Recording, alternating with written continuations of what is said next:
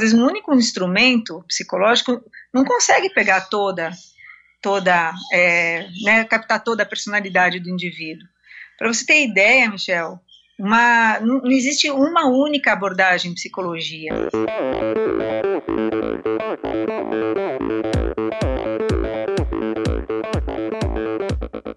Olá pessoal, aqui é o Bernardinho. Olá amigos, eu sou a Fernanda Maciel. Aqui quem fala é o Tony Canaã. Olá, eu sou o Djalma Madruga. Eu sou Ana Polegatti. E aí galera, aqui é o Thiago Vinhal. E esse é o Endorfina Podcast. Sou Michel Bogli e aqui no Endorfina Podcast você conhece as histórias e opiniões de triatletas, corredores, nadadores e ciclistas, profissionais e amadores. Descubra quem são e o que pensam os seres humanos que vivem o esporte e são movidos à endorfina.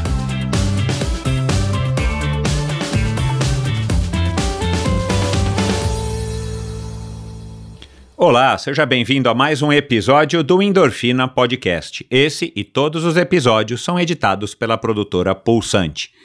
E aí, pessoal, seguindo aí mais uma semana de endorfina, mais uma semana esquisita, mais uma semana bizarra aqui para todos nós brasileiros, em qualquer lugar aí que você se encontre, que você esteja ouvindo Endorfina. Aliás, a audiência não para de crescer em todos os estados, em todas as capitais. Eu não consigo avaliar a audiência fora das capitais, infelizmente ainda não.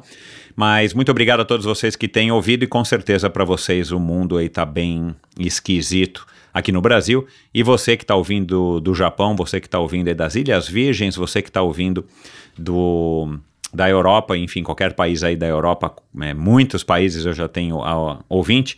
Aqui no Brasil a situação está caótica, fiquem por aí por enquanto, porque aqui o negócio está esquisito, a gente torcendo para que as coisas melhorem. E é, seguindo, como eu falei aqui no começo, seguindo o endorfina para te dar um pouco mais de inspiração, um pouco mais de, de clareza, um pouco mais de ar fresco para você se inspirar, para você fugir dessa dura realidade que está assolando aqui o nosso país nessas últimas semanas, ou praticamente nos últimos 12, 13, 14 meses, enfim.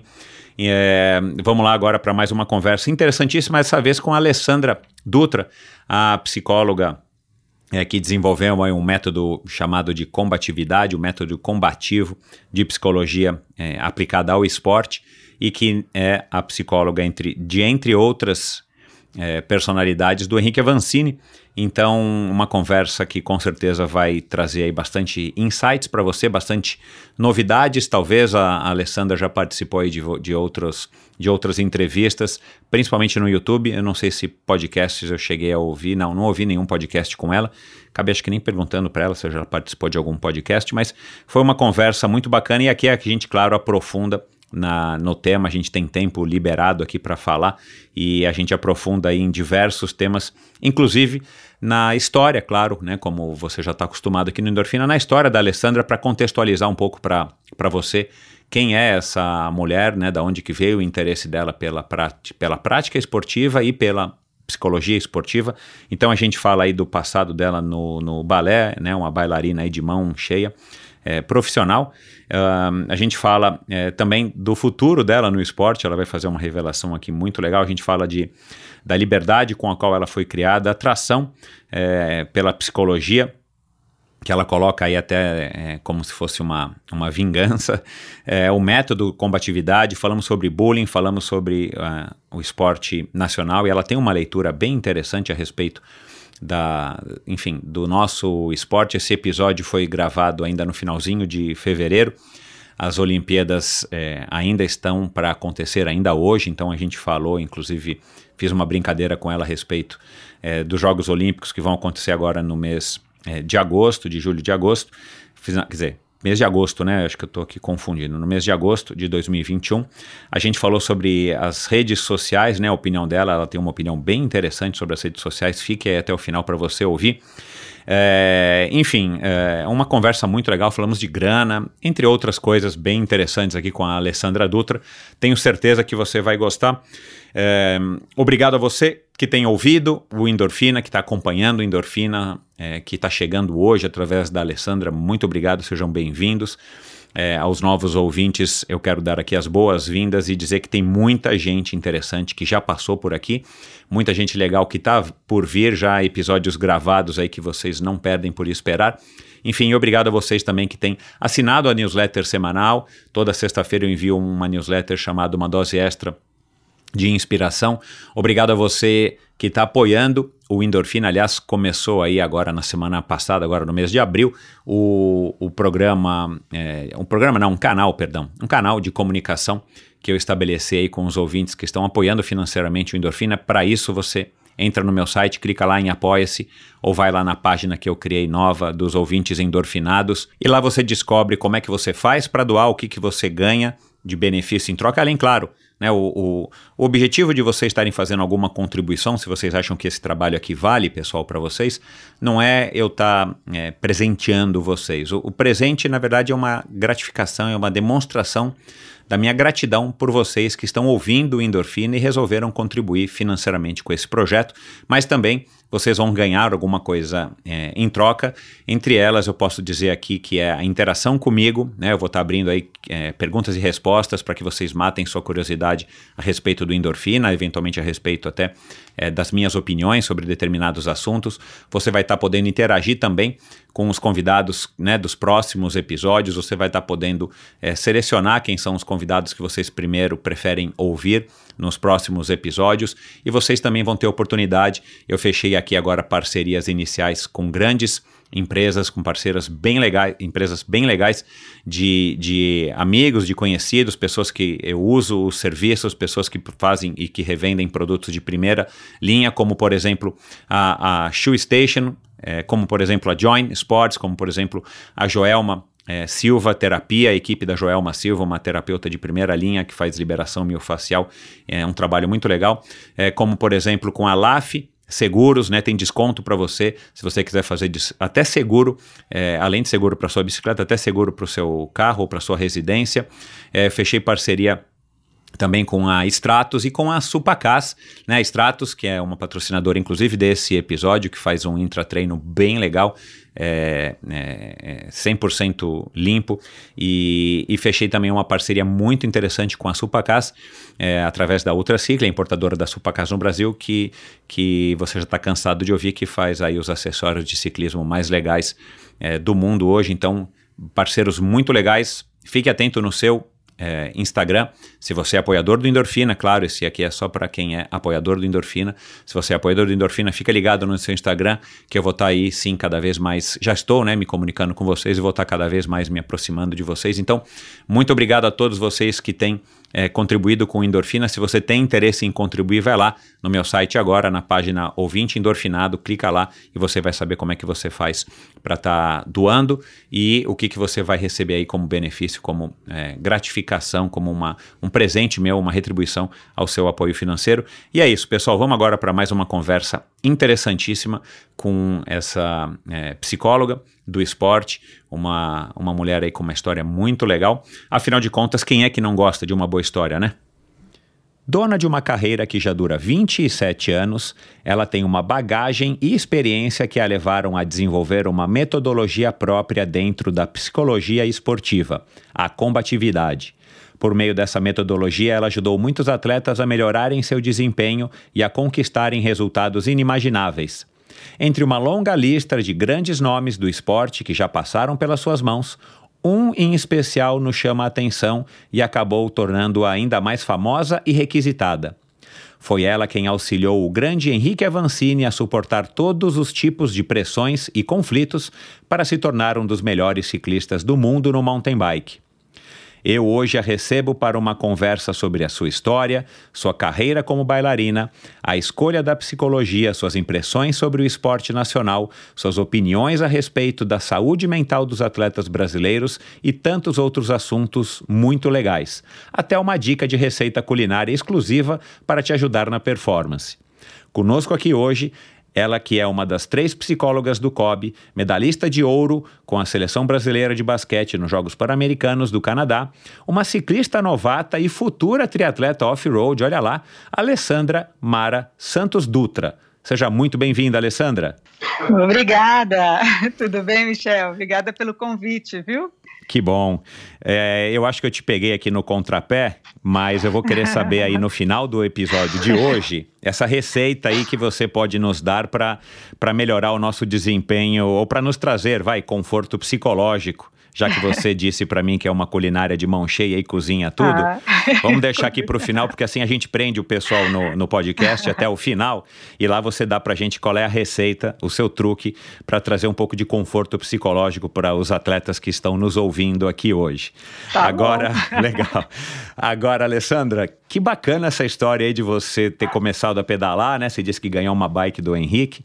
E, e, você já está animada ao ponto de já estar pensando em num futuro, quem sabe não tão distante, é, começar um, enfim, ou experimentar uma prova aí de triatlon off-road, um X-terra. Da onde Sim. que veio essa, essa vontade? Olha, essa vontade veio de, primeiro, né, assim, eu ganhei essa, essa bike, né, do, do, do Henrique, e o Henrique, é, para ele, bike é, é vida, né? A bike é conceito, é, bike é vida para ele, né? Então, quando eu ganhei, ele falou assim para mim, olha, você vai me mostrar que você está pedalando. eu falei, pode deixar, eu vou mostrar. Só que para mim, assim, não basta só, não, não, é, tem que ter sempre um propósito, não, é, não é só pedalar, né? Tem que ter um propósito, tem que ter uma coisa. E eu tenho, entre eh, as pessoas que eu atendo, eu tenho um atleta de X-Terra, que é o Nilson. Uhum. E eu falei, poxa vida, eu tenho que. E aí, por conta dele, eu fui estudar um pouco X-Terra, né? E me cantei pelo X-Terra, porque ele, é, ele dá muita liberdade, assim, ele é um. Ele é. Ele trabalha com a mountain bike, ele, né, com, com, com com o triatlo, mas de uma maneira mais voltada para a aventura, né? Sem Deixa dúvida. você mais é, em contato ainda, em conectado com a, com, com, com, a, com a natureza e de uma maneira mais aventuresca. Eu sou muito apaixonada por isso, né? Falei, ah, não, falei, não é só bike, não é só mountain bike, eu quero se eu tiver que, que, que fazer isso, vai ter que ser de uma maneira mais radical ainda. Que legal, e, meu. Aí por isso que eu falei, falei, não. Falei, vou, pra, vou fazer sim, mas eu vou além. aí eu quero ir para X-Terra. Então, que legal, meu, que, que legal. Uma... Então, ó, já, já tá aqui feito aqui o convite público. Depois que você estrear num X-Terra, eu quero, né, gostaria muito que você viesse aqui para contar como é que foi essa experiência. E provavelmente, né, já que você é uma, enfim, também é uma estudiosa, uma psicóloga uma pessoa interessada, depois houve minha conversa com o Bernardo Fonseca, que foi o, o cara que trouxe o X-Terra para o Brasil. Ele fez uma participação aqui muito legal, contou uma história, quer dizer, várias histórias muito interessantes.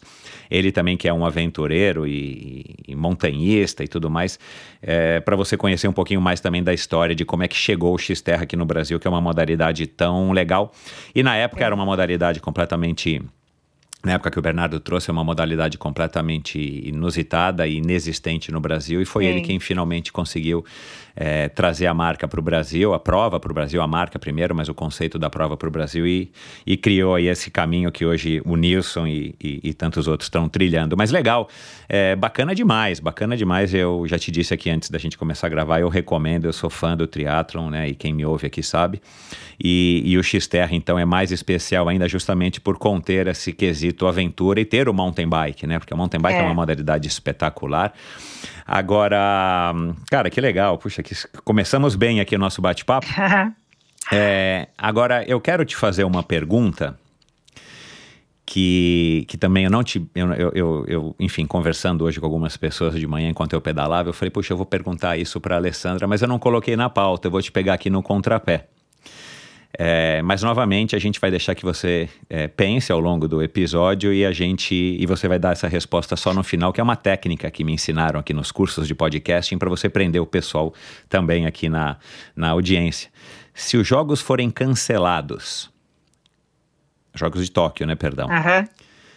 Seu telefone vai ficar maluco Ou você acha que o seu, telefone simplesmente vai se calar, vai ficar mudo? Não responda agora, aguardem okay. né, as cenas dos próximos capítulos, né? No próximo episódio, no final do episódio a gente responde, a Alessandra vai responder essa pergunta, que eu estou curioso Já que nós estamos gravando esse episódio para contextualizar o ouvinte agora no, no finalzinho de fevereiro, comecinho de março, e, e os jogos estão aí, é, enfim, né, tá tudo dando certo para que os jogos aconteçam, mas a gente sabe que por conta do Covid, né, as incertezas ainda pairam no ar.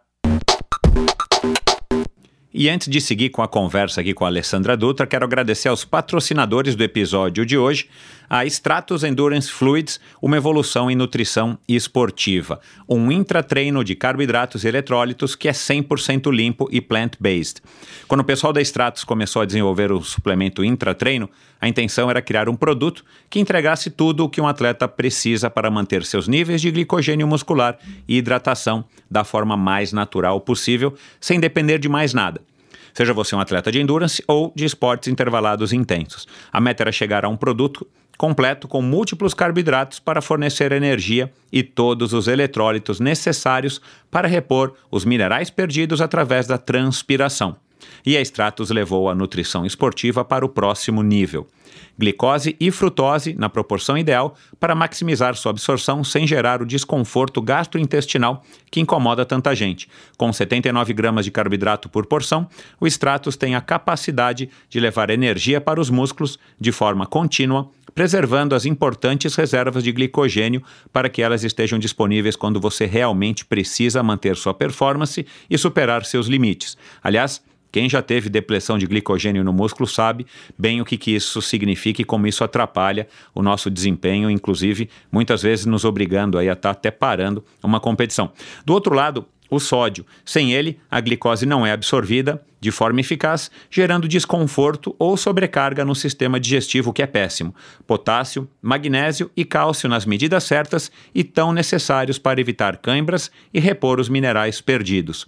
Como já falei aqui no episódio anterior, eu tive a oportunidade de provar o Stratos sabor limão, que aliás eu adoro, né? Qualquer suplemento aí de sabor é, limão para mim são os que caem sempre melhor.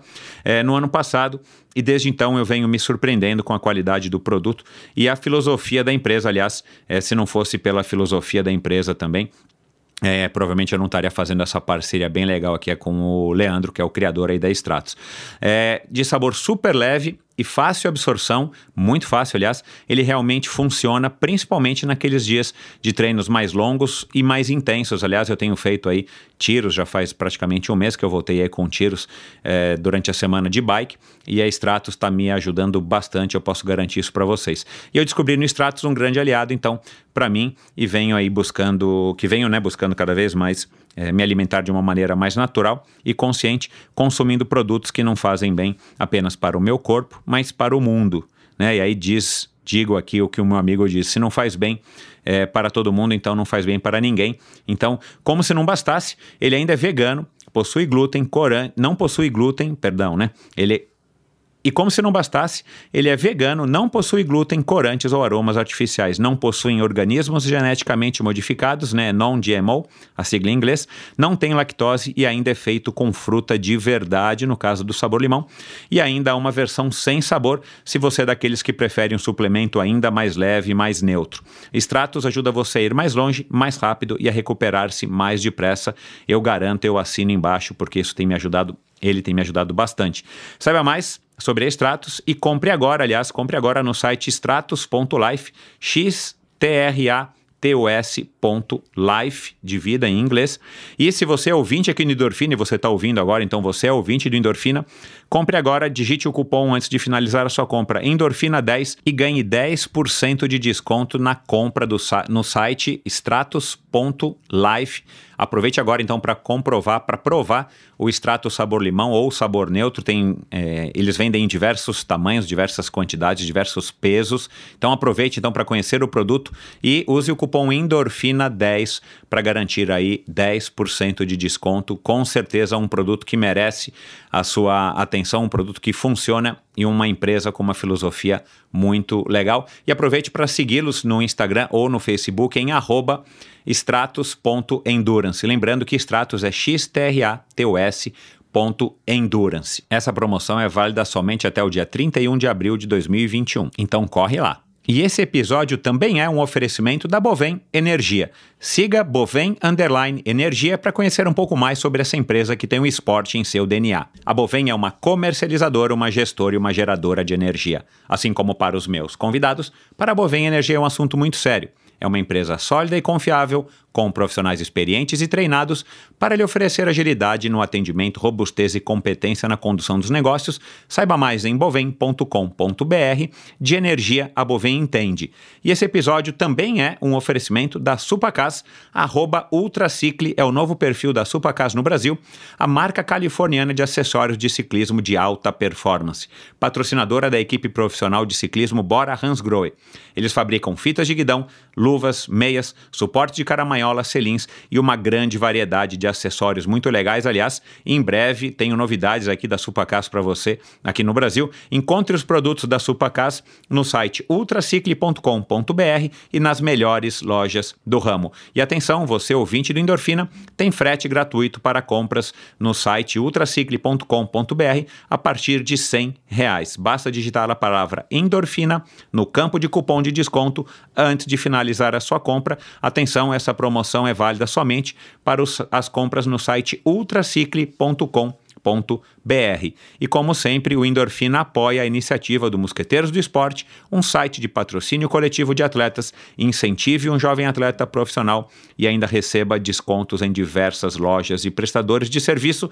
Seja você também a diferença na carreira de um jovem talento. Siga Mosqueteiros do Esporte no Facebook, Mosqueteiros do Esporte no Instagram e entre no mosqueteirosdoesporte.com.br para conhecer quem são os grandes talentos, os grandes jovens talentos que estão ali apadrinhados no Mosqueteiros do Esporte para que você, sim, possa ajudá-los a conquistar cada vez mais voos mais altos. Mas vamos lá.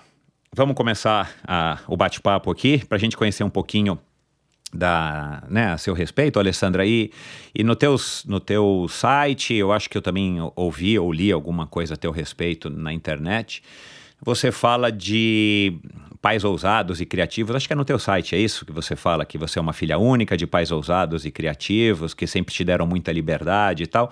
Contextualiza um pouco aqui que é, como essa liberdade te marcou, como é que era, como é que foi a tua criação e tudo mais. É, na verdade, assim, não é que eu sou filha única, é que eu sou a única menina de três irmãos, né? Quer dizer, uma, uma prole de três filhos, né? Sou a filha do meio, de entre tem dois homens, né? O irmão mais velho o irmão mais novo. E nós sempre fomos muito criados assim com uma liberdade de expressão. Então, façam o que vocês acham que deve ser feito, né? Sempre foi dado para a gente muita consciência daquilo que a gente tinha que ser feito, tudo, né? E meus pais sempre, desde muito, eles também foram muito assim, criados dessa maneira, de meu pai viajou o mundo todo em busca de novos novos sabores, porque ele, ele é, tinha restaurante, né? E embora tinha é, se formou em engenharia, deu o canudo para o meu avô e falou não, agora eu vou viver a minha vida. Legal. Então foi em busca de aventuras para poder fazer o que ele queria da vida. Então ele acreditava muito nisso, que você tinha que é, viver o teu sonho do jeito como você achava que tinha que viver. E a minha mãe era uma. É, o amor da vida dela era o meu pai, então ela achava que você tinha que viver o seu amor do jeito como você achava. e ela, né, é, contra todo mundo, foi viver o amor que ela acreditava, né? Então era isso, assim, né? Contra todo, né? Ninguém queria aquele, o casamento dele, sabe aquela coisa assim, né? Então, uhum. contra Deus e o mundo, ela foi viver o que ela achou que tinha que ser vivido. Então, coisas que os dois intensamente, vivendo intensamente o que eles acreditavam que tinha que ser feito, né? Então, isso que eles sempre passaram para a gente, isso, né? Que, é, é, que acredita naquilo que você acha que é certo e viva aquilo da melhor maneira possível e da maneira, né? E, e de verdade. Legal. E é isso que eles passaram muito para mim e para os meus irmãos, né? Uhum. Então, eu segui o que eles sempre passaram. E... É uma, uma cultura meio hippie, pode, a gente pode dizer? Não, você sabe que não. Não. É, não, não, não eram hips. Isso tá. Isso que é mais incrível ainda, que eles não foram hips, não eram hips. É, mas eles tinham isso muito solidificados, assim, de que Ele estabelecia uma. Meu pai era muito criativo, no, amava o que fazia, que era criar novos pratos. Às vezes ele acordava assim, falava: Nossa, eu vou criar um prato assim. Eu vou criar. É que naquela época não existia, é, não existia é, gastronomia, né? É. É, pensar, não, não, não, não, é, não, existia esse conceito o de que curso. a gente tem hoje, né? De é. uma glamorização, né? Do cozinheiro, Exato, né? Na verdade, ele é um cozinheiro, tinha, né? É. é. Mas ele tinha assim, olha, às vezes ele pegava, olhava assim para um, um tempero, para um, uma carne, para um. Ai, vou fazer tal coisa. E minha mãe também, sempre assim na cozinha, inventando mil. Ai, acho que eu vou fazer desse jeito. É, minha família é muito inventiva, muito criativa, as mulheres são muito assim, italiana, né? Uhum. As mulheres se juntavam e, e, e, a gente sempre muito dando risada de tudo, inventava músicas, é, né, família muito unida, a mulherada pegava milho, aquela coisa de milho, é, fazia teatro para nós de, de boneco de milho, uhum. né? Então, sempre muito assim, né? Tanto da família da minha mãe quanto da família do meu pai, sempre pessoas muito criativas, sempre. Então, a gente viveu muito isso, né? Família de interior, que. Então, a única família que foi que foi para São Paulo, né, que nasceu em São Paulo, foi eu e meus irmãos, né? Uhum. Mas a gente vem de uma família de interior, então eh, acho que tudo isso faz muita diferença e por isso que eles desbravaram muito também é, sai do interior, vai para São Paulo, vai fazer o que tem que fazer, acredita, né? E, e naquela época, assim, né, sai daquela coisa muito convencional, muito tradicional. Eles não, é, não foram, num primeiro momento, não foram, né, não, é, fugiram para ficarem juntos. Que legal, que é. história legal, não é? Né?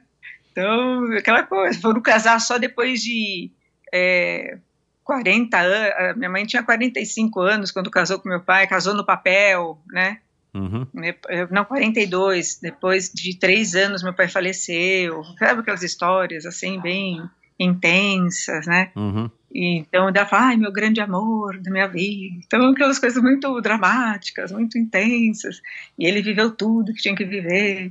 Então umas coisas muito de intensidade, de acreditar no que você quer fazer, de ir contra, né, todos aqueles sonhos que eram muito convencionais em famílias mais pois é. tradicionais, é. você sair e falar, não, pois vou é. fazer isso, vou acreditar nisso, e dá certo, né, de, de, de viver coisas que dão certo, né, uhum. mas é sempre falando, ó, meta, é, em foco, em disciplina, em você se responsabilizar com, pelas coisas, né, que você quer fazer, que você tem que fazer, é, então, sempre dando para a gente também as responsabilidades da vida, assim, né? Sempre mostrando para a gente que nada é assim. É, ah, sonhou, tá, sonhou, mas põe na realidade, né? É, uh -huh. Vai pôr e vai. Então, e você criou assim, e você criou os teus dois filhos é, assim, que já assim são homens? Também. É, assim também. Então, é uma receita que está dando certo aí pros, pros Dutra. Sim, sim, assim também. Eles também quer vai, né, vai construir, vai fazer, mas tem que, né, tem que olhar, tem que desenvolve uma meta, vai ter disciplina, sempre o foco é importante, acho que a receita maior é você ter foco, uhum. para que tudo é uma questão de você focar, né? Mais você, você, você sendo psicóloga, é, ajuda, atrapalha, dá na mesma, não muda, é, na questão da educação dos seus filhos, né, assim, é, e agora me ocorreu isso porque eu também tenho uma filha de 21 anos, que regula a idade dos seus, e, e, a gente tem muitas dúvidas, né? Assim, principalmente no primeiro, né? Porque é, é, o primeiro filho, você é a primeira vez que você é pai, que você é mãe, e, e é a primeira vez que ele tem cinco anos, primeira vez. Agora minha filha, eu tenho uma filha de quatro agora também, mas que está começando a perguntar de morte, né? Então a gente fica naquela dúvida, né? Ela me perguntou ontem, pai, eu vou morrer? É, e, e, ajuda a ser psicólogo, é, te dá mais responsabilidade, tipo, você não desliga nenhum momento né, dessa questão de não, eu, eu aprendi, eu apliquei, eu sei que eu tenho que dizer isso para ter a reação tal, né, né? Ou simplesmente é, é, a mãe que fala mais alta na hora de criar um, o filho? Ah, eu acredito que a mãe que fala mais alto na criar filho, você desliga, porque também se você ficar psicólogo o tempo todo é muito chato também, né? É, daí É, tudo é muito. Imagino, é. Fica tudo muito mecânico, fica Aham. tudo muito artificial. Aham. Acho que se você usa isso tudo para a vida, você acaba hum, ficando, é, fica chato, né? Aham. Fica aham. muito. É, ah, não, agora eu vou faz fazer sentido. isso, agora eu vou fazer aquilo. Daí você artificializa a tua relação na família, É. né? Então, não, eu acho bom você usar a sua profissão na hora que tem que usar a sua profissão. Uhum. né? Então, Legal. E, e, e, e você também disse que foi bala- eu, li, né, que foi bailarina por Isso. 20 anos, né? Foi uma bailarina e, enfim, que levou muito a sério a sua carreira. sim. Da onde que veio o interesse por ser bailarina, né? Você é, conseguiu Olha, o apoio dos teus pais? Foi também alguma coisa que te deram essa liberdade? tudo, é, tudo que eu fiz na minha vida, eu falei, eu sempre tive apoio deles, assim, né? Então, é como eu falei para você, a nossa família era diferente no sentido assim, às vezes meu pai fechava o restaurante duas da manhã, chegava em casa, é, me pegava, pegava meus irmãos, daí a gente ia sair para comer alguma coisa, umas coisas assim diferentes, sabe? Aham. Imagina. Mas é, é, mas assim, é, eu fui. é, Minha mãe diz que quando eu, eu, eu com nove meses eu já andava e já escutava música e já dançava. Desde muito bebezinha eu escutava uma música e já dançava. Uhum. Então ela resolveu, quando ah, eu tinha de três para quatro anos, me colocar para num balé, numa escola de balé. Lá na Vila Mariana, tinha, a gente morava lá na Vila Mariana, quando eu era criancinha, então tinha uma escola da Mariana Natal, na época, que era, né, que depois Uhum. ela virou, foi, foi para o Teatro Municipal de São Paulo, Uhum. e aí, então, eu começo lá no teatro, eu começo na Mariana Natal a dançar, a, de bebezinha, de menininha, assim, de 3 para 4 anos, fazer balé. E tive uma carreira, tudo que eu me fui colocada, assim, eu fui, fui destacada, né? E comecei lá e fui, virei bailarina, fui, né?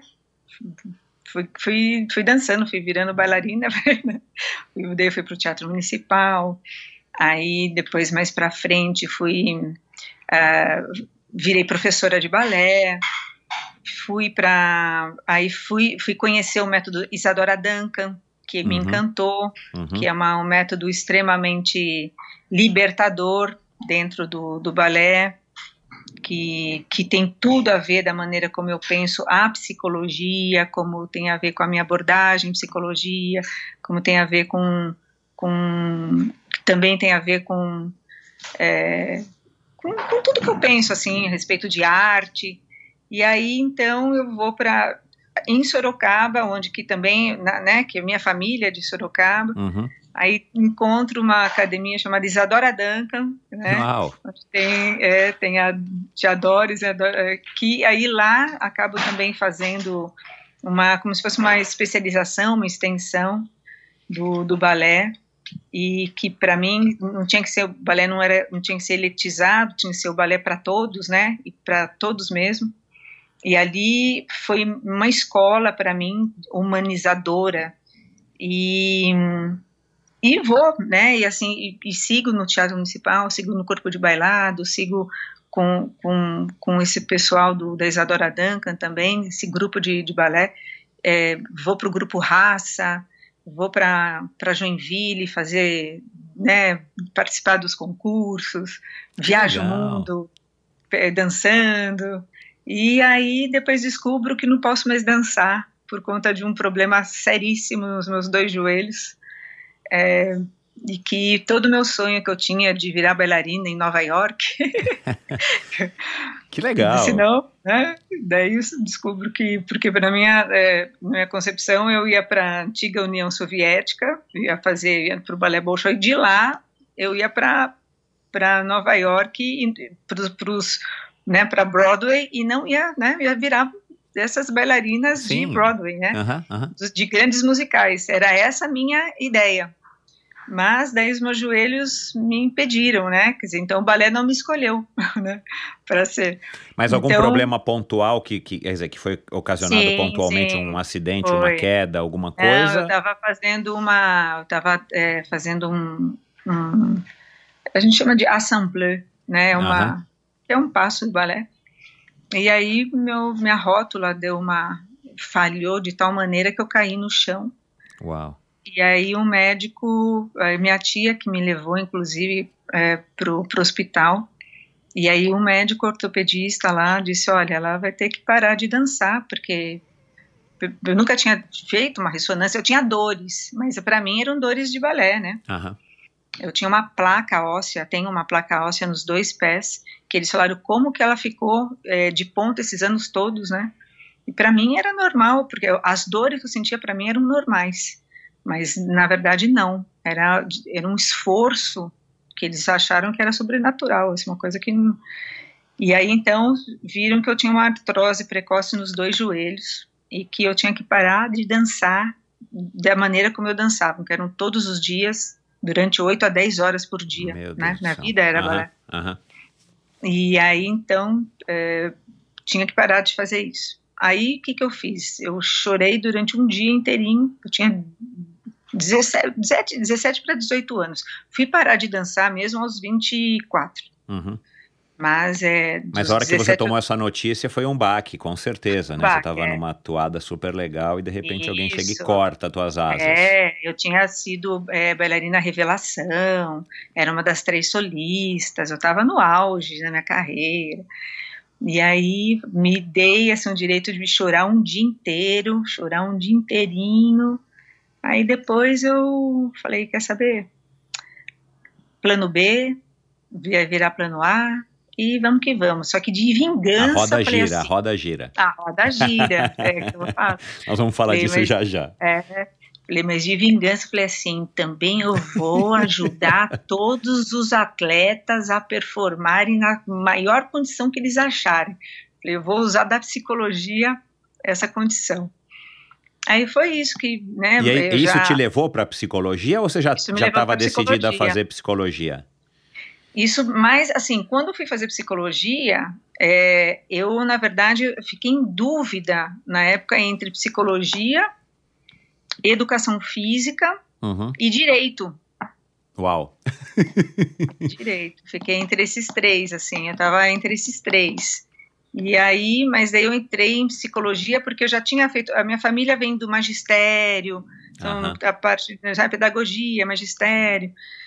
E tive no magistério uma professora eh, na área da psicologia que eu gostei muito, eu falei, eu já estava enveredada para psicologia, mas eu estava muito assim tentada entre educação física e, e direito também.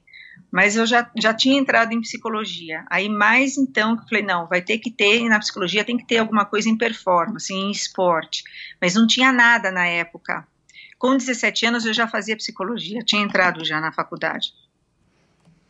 Aí depois eu acabei é, achando, né, psicologia do esporte, mas só tinha em Cuba, não tinha aqui. E aí fui, mas eu, fui focada, entrei na psicologia e falei, é isso que eu vou fazer, é isso que eu vou fazer, é isso que eu vou fazer. E só que também eu gostava muito dessa área forense, gostava muito dessa área, assim, lidar com pressão, é, eu sempre gostei de muitos impactos, coisas assim de impacto, coisa Aham. que me, que, que lidasse com coisas do, do momento, de, de choque de momento, sabe? Uhum, Então, Uhum. E, e isso que também te levou a ser psicóloga da Polícia da Militar. polícia militar. Meu, que bacana, cara. E, e- e você acha que há de convir comigo que hoje em dia está cada vez mais difícil a gente ter os jovens sabendo o que querem É, é, e, e, vamos dizer assim, acertando a mão de estar, né, como Sim. você, numa carreira única e exclusiva é que como psicóloga. verdade, Michel, eu acho, eu falo para todo mundo assim que eu não sou referência. É, então, você é um pontinho eu fora não- da curva, né? É, então assim, quando falo, é, eu não sou referência. Então, quando falo, ai, vamos falar sobre carreira, sobre profissão. Então, o que aconteceu comigo desde muito cedo, de, de já saber o que quer e, e, e ter a trajetória que eu tive de ter dedinho de Midas, assim, e, e, ter uma ascensão. Em tudo que eu faço, assim, eu falo que eu tenho, chamo, sei lá, que eu tenho, mas eu faço bem e vou, né? Vou. É uma coisa minha. E falo assim, não é, não, eu não, não sou referência, então não podem me, não sou espelho para ninguém, não podem se espelhar, não pode, uhum. até para os meus filhos eu falo isso. Será que isso tem a ver com a liberdade também, a maneira como você foi educada, que vai te dando essa, ao mesmo tempo que te dá o livre-arbítrio, vai te dando essa, aos poucos você vai ganhando essa autonomia, né, e você vai, enfim, você vai vendo vai que tudo que você faz é. vai ter uma reação né? E claro que você é, é uma pessoa responsável, era uma garota responsável e tudo mais, e também talvez por isso que teus pais te criaram dessa maneira. Mas não sei, eu tenho a impressão que isso talvez é, seja também uma coisa de uma construção que a liberdade te dá. Né? É, que nem o meu filho mais velho também aconteceu exatamente isso. Ele foi, é, ah, eu quero fazer isso. Foi, foi pro. Né, ele jogava futebol, mas a gente já sabia que o futebol para ele não ia ser o. ia ser só um caminho. Uhum. Ele foi para os Estados Unidos, fez a faculdade, voltou para o Brasil, voltou na época da pandemia, fez, acabou terminando a faculdade aqui e já, e já foi empregado. Que legal. Tranquilidade, então, né? É, é, assim, com ele também acontece isso, assim, mas é, mas não é referência, ele também não é referência mas já aconteceu, né? Um dia, um dia você escreve um livro sobre essa liberdade e, de repente faz uma pesquisa a respeito dos efeitos psicológicos que pode trazer e tudo mais. É, é legal você falar, contar um pouco dessa história do balé que acabou te levando à psicologia, que acabou te levando à psicologia é. né, esportiva. É, e eu não entendo nada é, de balé, mas é, é, aquele filme Cisne Negro é um filme Sim. que eu adorei né, assistir, enfim, a Natalie Portman, eu, eu gosto dela e, e, me atraiu por ser um filme com ela, mas é uma história que mostra né, os bastidores da pressão que é numa companhia de balé, Sim. né, para você ter o posto né, né do Cisne é. Negro na hora que você vai se apresentar e tudo mais. Aliás, é um filme que eu recomendo. Você, você sofreu muita, muita pressão quando era bailarina e como é que você lidou com essa pressão? É, então, é uma coisa, por isso que eu falo, quando eu descobri essa escola no, na, na Isadora Duncan, a escola Isadora Duncan, lá não. Lá você via a questão de, do grupo, da coletividade, é, via o balé de uma outra maneira. Agora, né, quando você vai para um corpo de bailado, quando você vai no teatro municipal, aí, aí o negócio pega, né? Porque aí todo mundo, quando você ganha assim um papel, quando você ganha um destaque, né? Então, parabéns, mas você vê aquele parabéns com todo mundo com aqueles olhos enormes, com os dentes meio acirrados. Mas é, você sofre sim. Você tem, você tem esses treinadores, eu tinha uma, uma, uma, uma, uma, uma, né, uma treinadora, né, uma bailarina coreógrafa que ela que ela fazia uma vez assim, meu pé sangrou de sangrou de ultrapassar o gesso do, do, do da sapatilha da né, ponta da, da sapatilha. sapatilha. É, de ficar a pele do meu do meu pé assim do meu, né, na no enchimento, né? Uau, uau. E fica mesmo. É uma coisa que que exige muito sacrifício, né? E, e o bom, assim, o que foi bom do balé foi a questão de você lidar com a disciplina. Viajei muito por conta do balé. Uhum. Eu era mais nova, né? Então, do corpo de bailado, então você tem muito contato com, com os mais velhos, com os adultos. Então, minha mãe tinha que dar até assim a autorização para viajar, né? Aquela, aquela coisa do juizado de menores, né? Para você poder uhum, viajar. Autorização. Autorização. É, você acaba tendo a outra coisa muito bom, porque você tem que, é, não é só o balé, é balé clássico, né? Aí você tem que ter, você vai ter que ter, tem que ser boa no jazz, tem que ser boa no sapateado, você tem que ser boa no contemporâneo, você tem que ser boa no moderno, você tem que ser boa, você tem que também aprender outras modalidades, né? Uhum. E saber interpretar, fazer uhum. interpretação uhum. também teatral, saber música, saber um pouco sobre a, a, a história da, né, a história da arte, saber um pouco sobre, é, é, é, sobre música clássica, é, saber tom, né? Saber. Então, assim, são, o balé te dá cultura, né? Pois é. E, e você viaja o mundo também, fica sabendo sobre outras culturas, enfim. Aí, como eu falei, o balé vira mundo, né? E vira, e você também tem que saber lidar com a pressão, tem que saber engolir o choro, tem que saber performar, tem que saber, ou de novo, de novo, de novo, de novo. Essa, isso daí não sai da cabeça, né? Que é o trauma, né? De novo, de novo. Cara, é, é, é, uma repetição, né? Pelo menos a gente vê no filme, né? É uma repetição a exaustão, né? Assim, uma coisa. É. É, enfim, eu não sei se balé é considerado um esporte, mas assim, acho que para o ouvinte que não tem familiaridade nenhuma, eu acho que dá para comparar com um treinamento de qualquer outra modalidade. Ah, Você tem que ficar repetindo, repetindo, repetindo, repetindo, é. repetindo até atingir a perfeição, né? É, que na verdade tem. É, se, é, tinha uma discussão, né? Até que ponto que era esporte, até que ponto que era arte, né? Uhum. Tinha bailarinos que achavam esporte.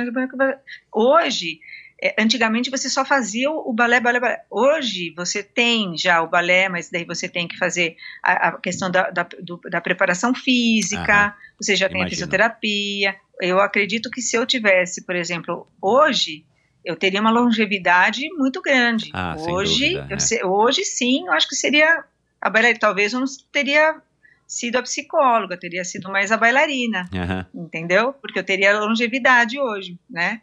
Coisa que eu não tive é, naquela época você tinha os coreógrafos eram só é, eram bailarinos que viravam coreógrafos, né? Hoje você tem o quê? Tem a, a questão da faculdade da educação física, que é te dar todo um conceito formado de que, ah, cuidado, ó, a criança tem, você não pode forçar, tem todo um desenvolvimento ósseo, você tem, né, antigamente não era assim, você tinha uma escola russa, russa que te trazia aquele, aquela coisa de, ah, virou bailarina, depois que você envelhece, você vira o coreógrafo.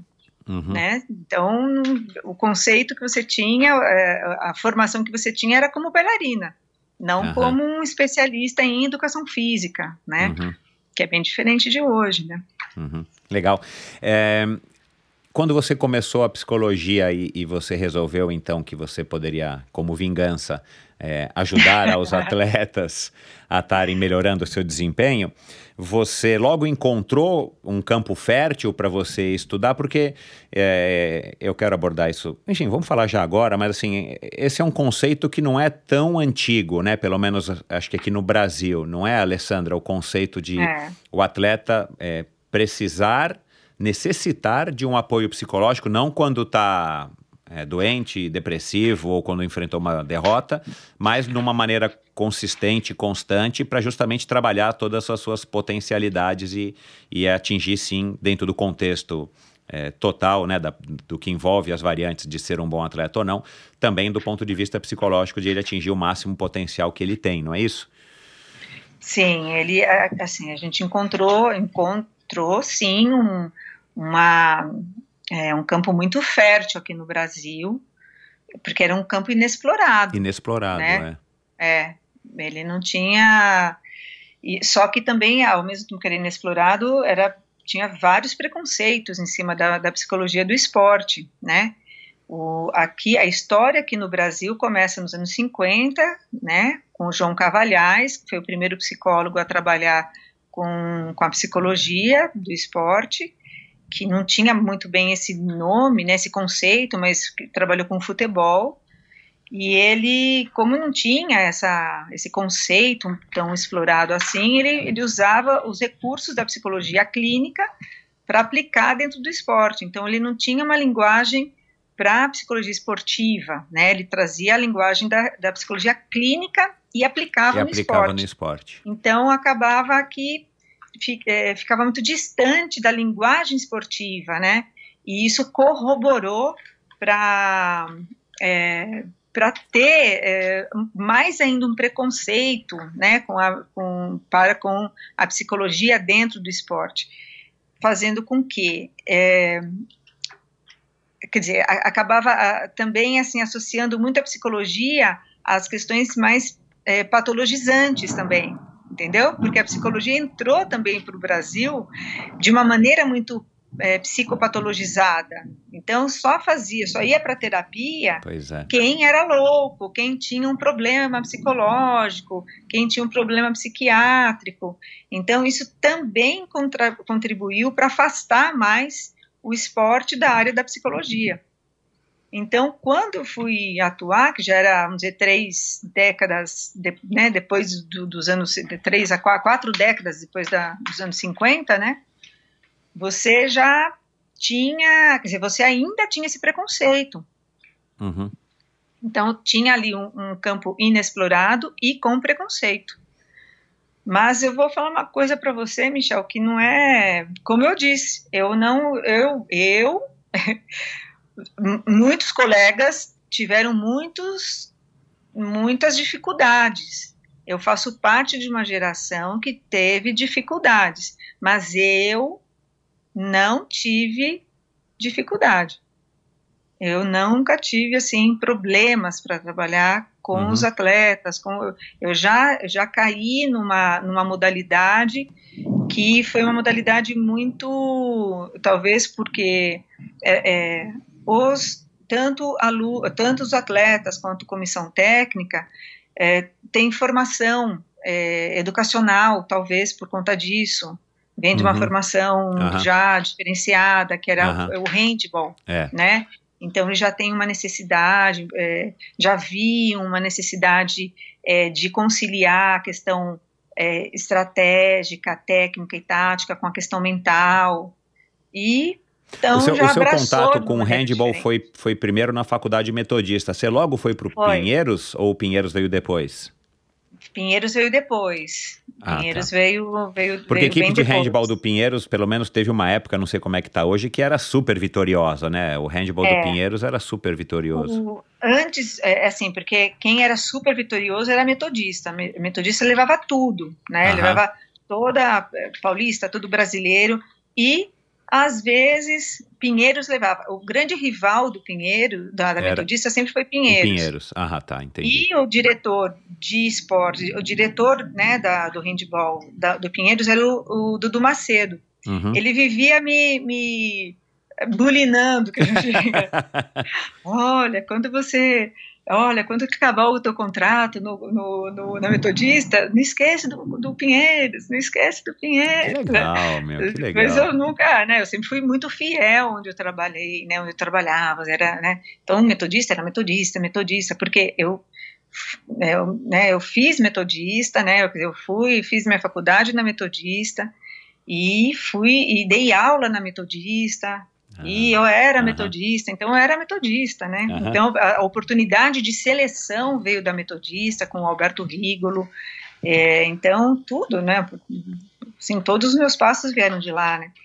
Aí depois que quando eu fui para o Pinheiros, é, que eu conheci o Dudu Macedo, que virou um irmãozão para mim, e ele que me oportunizou depois também para ir para a seleção feminina de, de, de handball, que eu nunca tinha trabalhado com até então até 2009, da minha carreira, na minha carreira enquanto, é, enquanto psicologia do esporte, eu nunca tinha trabalhado com mulheres, nunca. Por falta tinha de oportunidade, sempre, eu acredito, por né? Por falta de oportunidade. Eu sempre trabalhei com, com atletas é, no individual masculino e, e equipe masculina. Tanto na parte de futebol, quanto na parte de handball, natação, tenista, sempre tinha até então, tinha sido com, no masculino. Uhum. E lá que eu fui trabalhar com o feminino. Né? E fui já com a seleção, né? Uhum. E aí foi uma outra experiência muito bacana, enfim, e aí você, é, você disse uma vez também, agora não vou me recordar onde, que é super importante você experimentar o esporte de alguma maneira para você poder entender melhor né, o, o que se passa na cabeça do atleta, dinâmicas de, de, de prática, de competição, enfim. E, cara, a, a, a, sua lista de modalidades, né, inclui, entre outros, né, handball, basquete, tênis, uhum. mountain bike, né, esgrima, pentathlon, motocross, stock car, tiro, badminton, agora poker, é, e esportes, né, essas ligas aí e tal, um assunto Sim. aí super diferente aqui para mim e tal. É, Você é uma multiatleta? O que que é? Você já é uma, uma mais do que uma pentatleta, né? Você é uma super atleta, multi, multiatleta, multiesportista, né? Porque você talvez não seja atleta de todas as modalidades.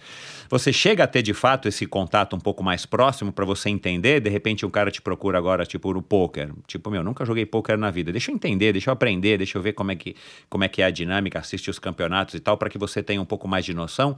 Isso é assim mesmo que funciona? Ó, oh, Michel, eu é assim, eu nunca vou ser uma atleta, porque seria uma atleta medíocre, entendeu? Aham, aham. Mas eu tenho que, que eu, eu, eu preciso experimentar do meu jeito para poder entender como que eu vou construir a, a campanha mental, chama assim, Aham. daquela modalidade. Então eu tenho que experimentar do jeito como eu vou entender. Então. É, por exemplo, vai, é, fui quando eu fui experimentar LoL, que é, né, que é o League of Legends, que é, que é o que é o, o pessoal do- dos gamers, né? Aham. Primeira vez, não aquele salário lá, né?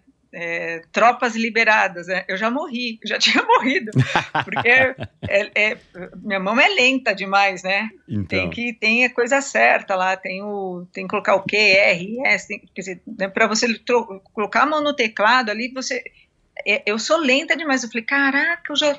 Então, assim, eu entendia mentalmente o que acontece, mas o meu motor não não não acompanha. Uhum. Eu ia assim quando eu fui, fui esgrimar lá, né? O pé de, o meu o pé tem que ficar retinho assim, ó. Tem que ficar Uhum. reto, o pé, o pé da frente, assim, o pé direito, você tem que deixar, você tem que ficar em plié, né?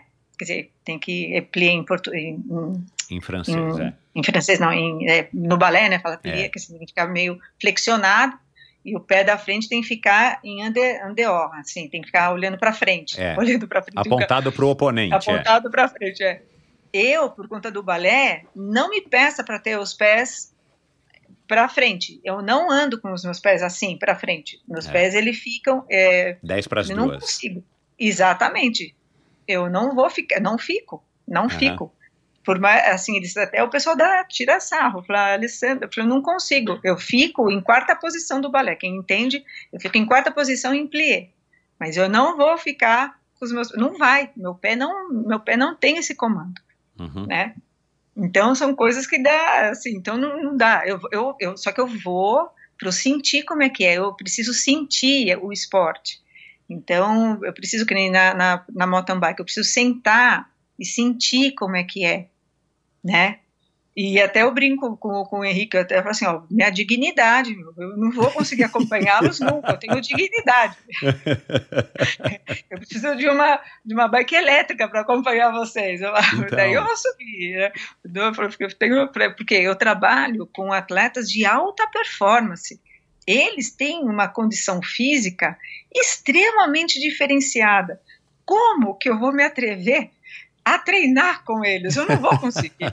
O- né, Os meus karatecas são, são campeões mundiais. Como que eu vou? Não vou conseguir, né? Aham. Eu vou passar vergonha, eu vou me sentir muito mal.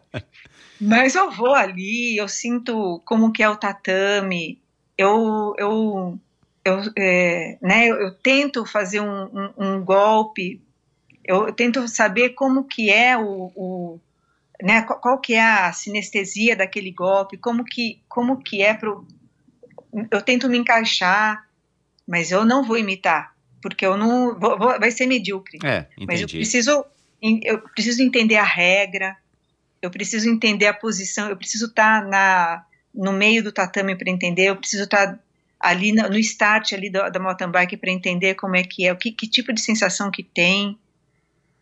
Eu, eu- eu leio o regulamento, Aham. eu leio como para eu poder fazer, para eu poder saber o que, né, quais são as necessidades daquela modalidade psicológicas, para eu poder é, criar então a intersecção entre a modalidade e o atleta.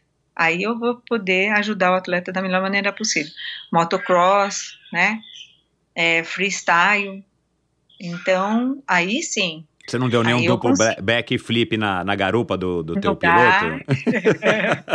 do, do eu- mas eu entendo, entendeu? Mas eu sinto, mas eu, assim, eu preciso, eu preciso ter essa conexão, eu preciso me conectar com, com, com o, com o piloto, eu, né, eu preciso estar conectado com ele. Uhum. Aí eu vou saber o que, que ele necessita, eu preciso ter minha escuta para ele, eu preciso olhar para o rostinho dele e ler o que, que ele precisa, eu preciso avaliá-lo. Cara, é, não vem é, assim. Isso, isso, assim, você falando agora aqui dá até um pouco de, de inveja, de inveja boa, porque assim, deixa o teu trabalho super dinâmico, ao mesmo tempo que você ainda é uma, uma, uma psicóloga, né, é a tua profissão, mas assim, o fato de você também ter que lidar com atletas de diferentes modalidades e modalidades tão distintas como né, o, o, o motocross freestyle e o poker, né, uma coisa que não, É. né, aparentemente não tem nada a ver uma coisa com a outra, mas isso também te deixa, é, eu tenho a impressão que deve te deixar um pouco mais, é, bastante, vamos dizer assim, animada, porque as coisas vão, né, é, agora Isso. é duro ao mesmo tempo, né, assim, cansativo do ponto de vista psicológico, para você ter que entender, estudar, eu imagino que você assista vídeos, competições, Sim. né, você tem que fazer Sim. uma mini imersão ou uma imersão um pouco mais profunda para você poder, principalmente no começo, para você poder entrar de fato na cabeça do atleta e saber o que, que ele está querendo te passar, o que, que ele pode É. passar. Vo- com tanta modalidade, né, e, e tantos anos de experiência, é, é possível, é, Alessandra, é, criar ou traçar paralelos, tipo assim, olha, né, é, determinado perfil de pessoa é, é, ou pe- personalidade, eu não sei como é que se fala, é, ele, ele tem mais, mais afinidade ou eu encontro mais nas modalidades é, que tratam dessa, ou nesses tipos de modalidade, eu não sei como me expressar aqui no- nos termos né, psicológicos. É, é possível criar uma associação entre um determinado perfil de pessoa com determinada modalidade? Já existe isso? Existem estudos? Ou você, na sua prática, conseguiu detectar? Olha, existem várias tentativas de estudos, né, Aham. dentro dessa é, perfis, né, você traçar perfil com modalidades, né, com, com modalidades parecidas e, Aham. e- e, né, com exigências psicológicas parecidas, com, com traços, com perfis é, psicológicos, né, mas, na verdade, eu, eu falo assim, é, porque a gente tem uma necessidade muito grande de, tipi- de tipificar, porque isso facilita, às É. vezes, um estudo, Aham. facilita, às vezes, uma, uma, ah, né, uma intervenção. Mas eu vejo, assim, a cada dia eu chego a uma, uma, uma conclusão, né? Às vezes, é, você tem ali uma, uma coisa que assim, a, a personalidade do ser humano é tão complexa, é tão assim cheia de tantas variáveis, né?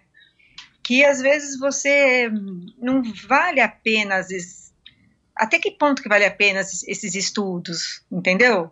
Então, às vezes, por exemplo, às vezes assim, um único, às vezes um único instrumento psicológico não consegue pegar toda toda, é, né, captar toda a personalidade do indivíduo. Para você ter ideia, Michel, uma, não, existe uma única abordagem em psicologia. Não tem, existem mais de 200 abordagens em psicologia. Então, para você ver como é que é isso, né? Não tem só uma única teoria em psicologia para que, que vai. Então, se tem mais de 200 é porque é muito difícil você definir o ser humano em cima de uma única, Exato, é, é, faz sentido, faz sentido. É. né? Então, se, E, todo, e se- partindo do pressuposto que todo mundo é único, né? Então, assim, É. seria muito reducionista, né? Se você quisesse colocar É, três então- caixinhas e falar, olha, você vai nessa, nessa ou nessa. Né? É, então, assim, você até pode fazer isso para facilitar o teu trabalho. Por exemplo, eu vejo muitas semelhanças em algumas coisas. Sim, imagina. Então dá. Então, por exemplo, dá. Por exemplo, tem muitas coisas que eu vejo, por exemplo, no, no, no, num- um piloto de Stock Car com um xadrezi, xadrezista, a, piloto, né, o piloto Stock Car com, com, com um jogador de xadrez, com um jogador de LOL e com o poker. Um Ah, pro poker legal. player. Aham, Entendeu? Tem muita coisa parecida. aham. Só que daí quando você vai, vai desenvolver um exercício X, vou dar um exemplo, o Daniel Serra é uh, tem um tipo concentrativo diferente do Ramon. Então, você até consegue desenvolver o mesmo tabuleiro de, de, de exercício, Aham. mas com, com um enquadramento diferente, por exemplo, porque eles estão Entendi. diferentes. Aham. Cara, que legal. É, você consegue. é, um, psicólogo, né? Vamos falar de você aqui, mas é possível que você consiga criar um trabalho, desenvolver um trabalho é, bom com uma modalidade que você não tem afinidade nenhuma ou com uma personalidade, né, de, de indivíduo que você não tem. Existe isso na psicologia, tipo assim, olha, é, cara, não consigo te ajudar, né? Não sei que desculpa que você dá, mas existe isso ou você consegue atender todo tipo de personalidade? Por exemplo, né, tem personalidades e, e- quem compete, se tiver, quer dizer, tem gente aqui nos ouvindo que compete. A gente sabe, né, que tem perfis, pelo menos do ponto de vista do leigo, que é aquele cara que quer levar vantagem, aquele cara que tá sempre inventando uma desculpa, né? É, enfim, né? Por que, que não tá indo bem? Ou o cara conta que tá indo super bem até a hora que dá a largada pra prova, quer dizer, né? A gente sabe que tem tipos e tipos, né? né, do ponto de vista é, laico aqui falando.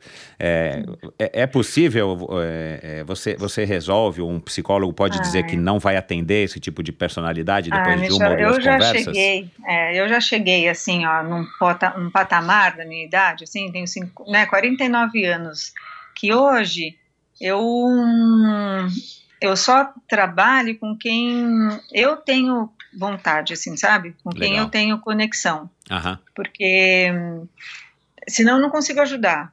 Então, assim, hoje é, tem- tem- eu tenho duas coisas, assim, eu, primeiro, eu já não tenho mais paciência com aquele que não acredita em psicologia. Por aham. exemplo, sabe aquele que tem resistência? Ah, tá, tá, aquele- é. ah, é. esse daí eu já não Cabeça, tenho mais cabeça saco. antiquada. aham. Ah, é, com esse daí eu, eu já não tenho O mais cara saco. foi te procurar porque o técnico mandou, ou porque, é, né? ai, é. é isso. Já assim, pra- se eu tiver que convencer alguém do, do meu trabalho ou então do, do trabalho mental, ah, eu já já falo meu, manda um alguém mais novinho que eu, ou Que tenha Sabe? mais paciência, né?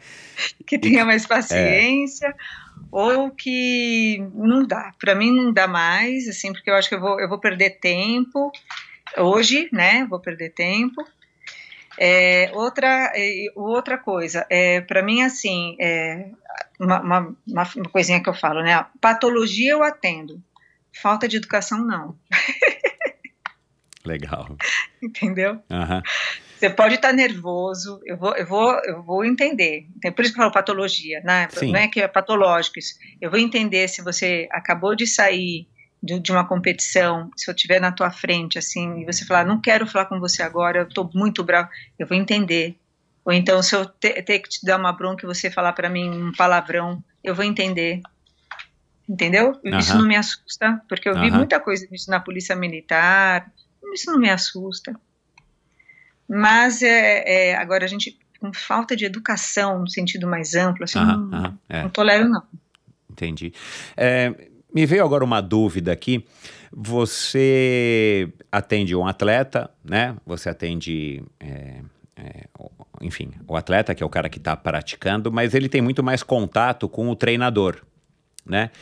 E, e agora, faz sei lá quanto tempo, recentemente, eu gravei, por exemplo, com o Cláudio Castilho, que também era lá do Clube Pinheiros, e é o treinador aí das melhores maratonistas hoje do Brasil.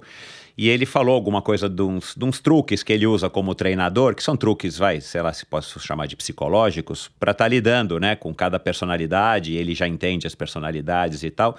É, existe também um trabalho é, que você faça. é, não sei se um trabalho, mas algum tipo de acompanhamento junto com o treinador, já que o treinador está todo dia, né? Não sei se, se tem algum atleta que está todo dia com você, o dia sim, o dia não. Para que o, o treinador também fale a mesma língua que você, né? Para que eventualmente o, o, o treinador não use uma metodologia, entre aspas, que seja contrária ao que você está aplicando. Existe também essa preocupação de fazer um trabalho mais é, conjunto? Ah, com certeza. É, quando a gente trabalha é, com numa equipe né, interdisciplinar, assim, a gente mune muito né, o treinador para trabalhar com, com o atleta, porque na verdade quem vai brilhar não é o psicólogo, não é o preparador mental, Exato. é é primeiro é o atleta. É. Sempre. Aham. Entendeu? Quem brilha é o atleta. E quem tem que brilhar junto é o treinador. Então, sempre é atleta e treinador. Então, a gente só é, lança os dois, entendeu? Aham. Então, não, a gente sempre vai estar munindo o, o treinador para que ele possa estar é, sendo cada vez mais eficiente ali com o seu atleta. Porque o trabalho do psicólogo, eu vejo que ele é assim: é, ele oferece ferramentas tanto para o treinador quanto para com tanto para o atleta. Aham. Quanto mais inteligente for o treinador, mais ele vai conseguir usar da psicologia a favor dele. E Claro. quanto mais inteligente também o atleta for, mais ele vai conseguir utilizar, Uhum. entendeu? Uhum. Então não é assim, como eu falei assim, não tem aquela coisa assim, a, a gente está a servir a mercê deles, a serviço deles. Uhum. Então eles assim, eles que, né, a gente oferece ali a ferramenta, é ele que vai dar. Por isso que eu gosto, por exemplo, quando eu vou fazer uma é, ah, uma intervenção psicológica, eu, eu gosto quando o treinador está junto, eu gosto quando a comissão todinha está junto, desde o fisioterapeuta, o, o, o- ali o, o roupeiro, né, quando a gente vai no futebol. Aham, Por quê? aham. Porque aí eles começam a entender, eles falam a mesma linguagem. Todo mundo começa a falar a mesma linguagem. Daí, de repente, o, atleta vai lá na fisioterapia, o, tera- o fisioterapeuta, na linguagem dele, no contexto, vai falar, vai, né, vai usar a mesma filosofia, ou então vai falar a mesma disso. né? O, de repente o, o mecânico vai falar do mesmo contexto. Então todo mundo começa a ter o mesmo mindset. Então, por onde o atleta for, aquelas palavras, ou então Ah, isso aquela é mesma é ideia vai ser, vai, Que sabe? legal, Ele, vai- ele não tem por onde escapar. Aham. Ele não tem por onde ir, porque vai estar todo mundo falando, bombardeando da no- dentro do mesmo cenário, dentro da mesma linguagem.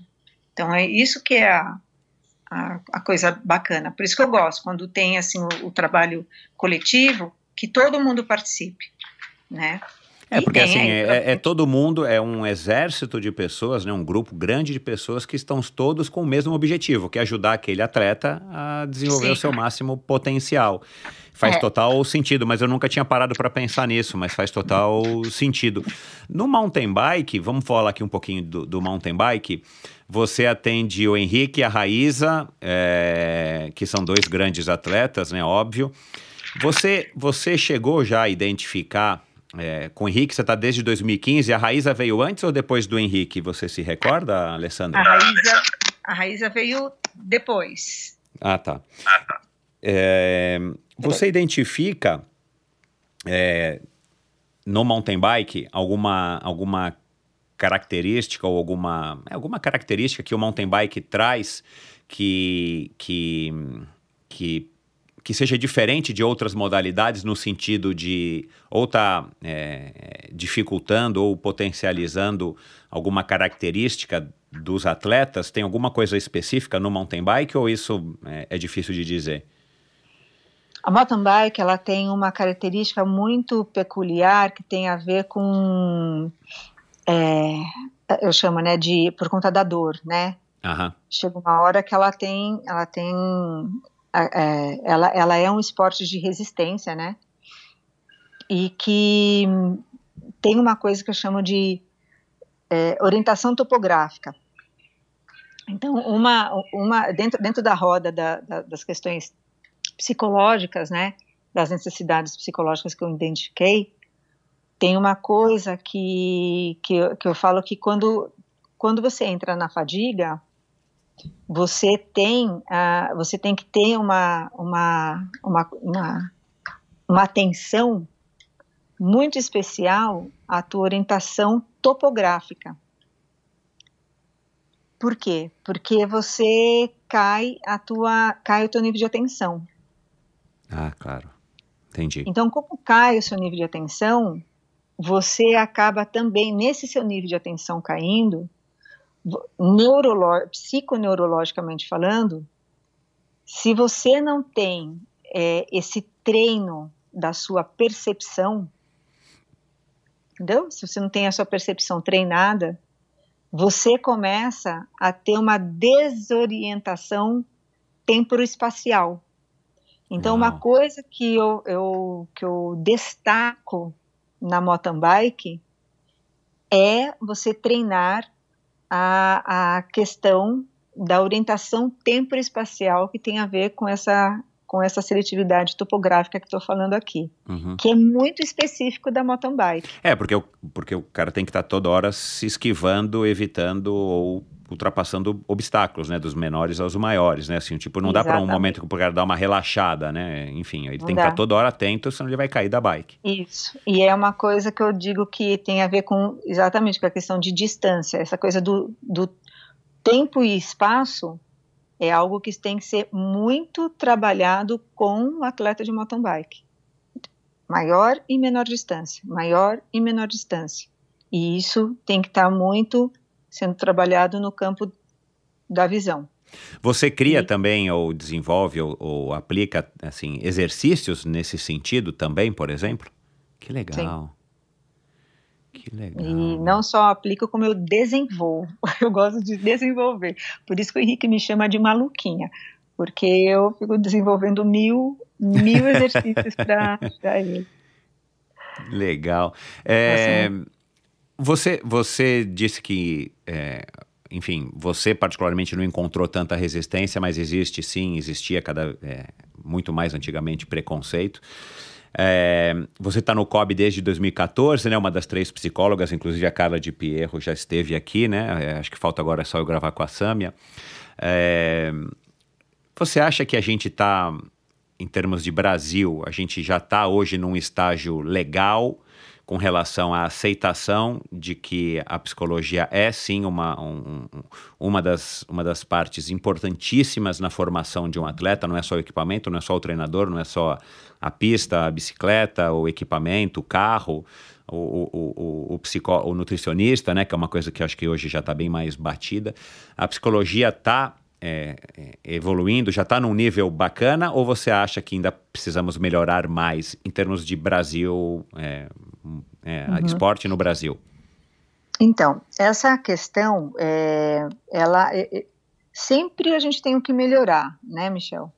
Quando a gente foi lá para o comitê, a gente, nós éramos em três, que era a Aline, a, eu e a Sâmia, né? Uhum. nós três.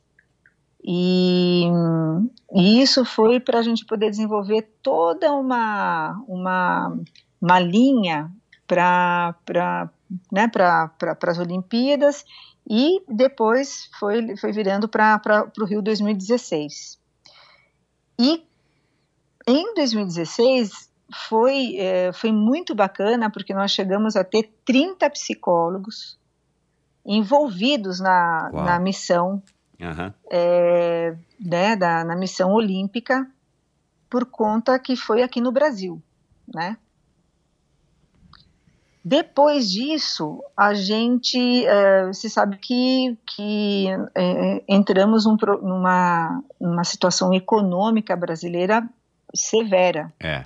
Né? Depois de 2017, 2017 foi, foi tanto que frustrou, inclusive, todos os olímpicos. É né? Porque a é. gente pensou que ia ser um ano que ia pois é. arrasar, é. né? Assim, no sentido positivo. O nosso legado né? olímpico não foi necessariamente uma coisa positiva. Tivemos um legado, mas foi negativo, né? Pois é.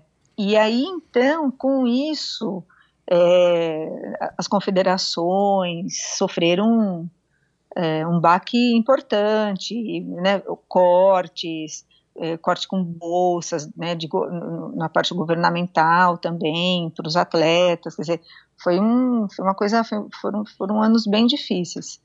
E depois disso, é, o que, que aconteceu? A gente, é, então muitos, muitos psicólogos foram mandados embora, foram dispensados das, suas, das confederações, né, não foi, mas para a psicologia teve um avanço significativo. Hoje, a gente é, tem, é, a, gente, né, a gente aumentou essa, a gente não tem mais essa coisa do, do, do das, três, das três psicólogas, né, da, de ter ficado uh, concentrado na gente, em, em mim, na Aline e na, e na Sâmia, e então uh, não tem mais essa concentração. A gente aumentou a, a, o número de participação de psicólogos, inclusive a, a, Carla, como você citou, faz parte desse grupo atual. Uhum. É, então tem a Carla, tem uh, a, Dani, a Daniela Seda, a Adriana Amaral, tem todos os, os psicólogos que uh, começaram então a, que, que, que, permaneceram trabalhando com, com os olímpicos, né, que conseguiram permanecer, eles in, incorporaram dentro do Comitê Olímpico e hoje a gente tem um grupo de pessoas que trabalham para o comitê. Ah, então e... não são só três, porque eu estava pensando, puxa, três é tão pouco, né? Assim, começou é. com vocês três, mas depois o negócio não dá para atender tanta Isso. gente assim também, é. né?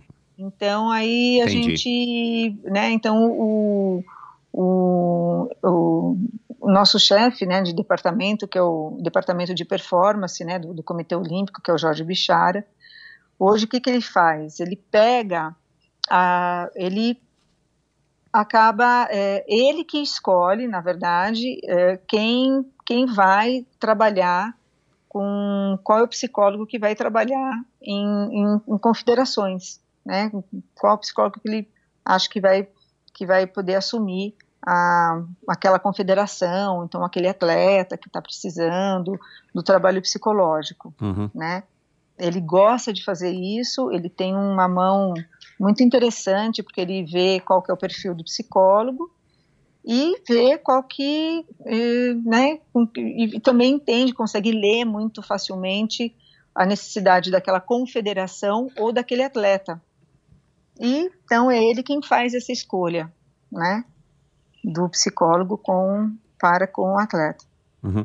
Dá para trabalhar, dá, dá para trabalhar é, é, nesse sistema. Não, não sei como é que seria um sistema ideal ou como é que são os países onde tem mais medalhas, mais resultados, né? Falando aqui de Olimpíadas, é, dá para vocês fazerem um trabalho legal, mesmo que o atleta já tenha um psicólogo. Aí como é que funciona, né? Tipo, o cara acabou de conseguir a vaga para Tóquio e ele já tem um psicólogo. E como é que funciona o trabalho de vocês? Ou aí sim não, não há interposição, aí cada um trabalha não, com o seu aí, próprio? Aí, aí trabalha com o seu próprio. Ah, né? entendi. Então a gente não, a gente não interfere uhum. no, no, trabalho do desse psicólogo. Com o que a gente faz, a gente aproxima esse psicólogo no, no, no comitê. A gente chama esse psicólogo para as reuniões que a gente faz para unificar, é, para fortalecer esse, né, esse trabalho junto, né, para a gente poder falar, porque, como eu, a gente, como eu já te falei, a gente, na psicologia, existem várias abordagens, né, então não dá para a gente pegar e falar, ó, você vai trabalhar desse jeito é, aqui. É, então é, é, por isso que eu estou fazendo né? essa pergunta, entendi. É, então a gente faz o quê? A gente aproxima, a gente dialoga, a gente cria uma, uma, uma, uma equipe interventiva, assim, no sentido de, olha, vou estar tá lá na missão. Tá? Qualquer coisa que você precisar, né? Se precisar Entendi. que a gente aplique um, um protocolo, se precisar, aplique uma ferramenta. É uma soma, né? Vocês oferecem é esse soma. apoio para é. somar com o trabalho que então, eventualmente. E, e para quem não tem, vocês acabam oferecendo um trabalho. Exatamente. Uhum. É, como, por exemplo, eu fico muito nas missões, né? Então eu vou para Jogos Pan-Americanos, eu vou para os Jogos Sul-Americanos. Então, nessa, nesses Jogos Pan-Americanos, é, Pan que teve agora na, em Lima, é, eu, fui a, eu fui a psicóloga que fui para lá. Ah, então teve uma situação é, importante que aconteceu, é, um, um, acidente que aconteceu numa, na Europa, é, onde estava é, que acidentalmente um, um atleta de, da, do polo aquático estava nesse local onde caiu, desmoronou uma, uma, uma, uma, uma discoteca. Uau. E ele ficou traumatizado, né? Quer dizer, tinha alguns desses meninos estavam lá, desses atletas estavam lá, que era dia de folga deles, uh -huh. né? Então uh -huh. eles foram para lá. E de lá eles iram, foram direto para os Jogos Pan-Americanos. Então eles tiveram esse impacto importante. Eles, eles viram muitas pessoas machucadas, Uau. mortas. Uau. Só que eles, a, a base é o SESI de São Paulo. Aham, entendeu? A base da seleção do polo aquático masculino é o SESI É o de São. Paulo. aham. E a psicóloga é a Marina Gusson. Então, o que, que a gente fez? Quando eles chegaram é, lá na- no- em Lima, eu acabei atendendo esse, esse atleta que se sentiu muito impactado com esse acidente. aham. Então, eu atendi ali na, na- na- vamos dizer, né, na psicologia do pronto-socorro e já acionei a Marina, né, e a Marina, então, já, né, fez todo, todo o trabalho interventivo com o atleta dela. Então, a gente faz esse, essa ponte, né, Essa vai ponte também, esse, Aham. é, Aham. então, Ô, ô, Alessandra, fala um pouco desse método que você desenvolveu, né? a- acho que chama método combati combati Isso, tá com- combatividade, isso. que é, que é baseado, pelo que eu entendi, pelo que eu li, na, na, na- cultura dos países bélicos, né? Que você fez aí uma Isso. observação e tudo mais. É. É, fala um pouco, porque eu achei super interessante e, eu- e eu tenho essa noção como um leigo, né? Mas que estou envolvido com esporte há muitos anos de fato de que, né, talvez uma coisa que, que nos falte aqui como brasileiros que somos todos é exatamente uma coisa que, que, que dá a impressão que nesses países eu não, eu, não, eu não saberia reconhecer se são bélicos ou não, mas assim, nos países desenvolvidos, né, do hemisfério norte, basicamente, eles têm mais essa coisa da cultura, da disciplina, né, de obedecer, de acatar, uma coisa meio militarizada, não sei. É, e, e, e, consequentemente, eu não sei se por conta disso, eles têm resultados mais expressivos do que né, a gente, Uhum. por exemplo. É, como é que foi essa observação tua? E fala um pouco desse método que eu achei bem interessante. É, isso vem por conta de questões culturais, né? Ah, eles acabam utilizando no esporte, exatamente culturalmente vem para eles, é, através das revoluções que os avós passaram, que os pais passaram, né?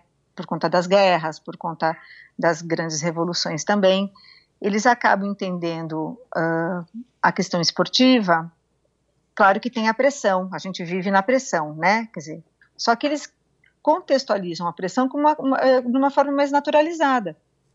Então eles entram é, pro, pro, na hora que eles vão competir, eles entram com uma com aquela com aquele recurso bélico, com aquele recurso de, de, de guerra, como a pressão como sendo uma coisa muito aliada para eles. Então eles entram como defendendo a questão da honra, defendendo a como né, aquela coisa do, do sangue nos olhos naturalizado.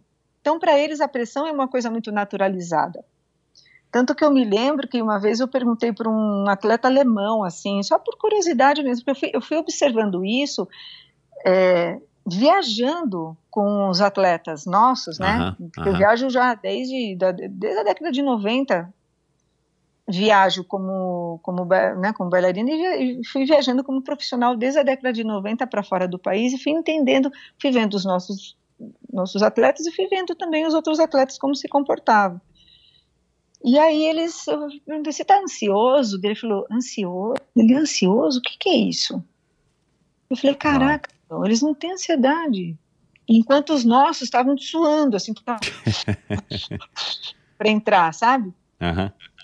Aí então comecei a falar, "Ah, por quê, né? E, e- e antes, né? Antes da, da competição, os nossos estavam brincando, descontraídos, estavam nanã, e os caras lá focadérrimos, né?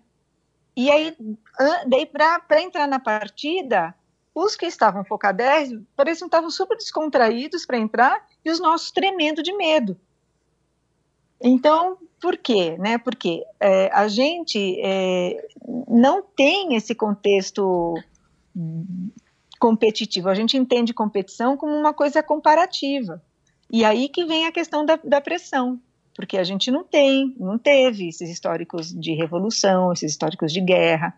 Então a gente não está acostumado com disciplina, a gente não está acostumado a, a a, a entender que competição é uma questão de autossuperação, a gente, tá, a gente entende que competição é uma coisa relacionada à, à comparação, e isso vai gerando mais ansiedade, isso vai gerando mais pressão.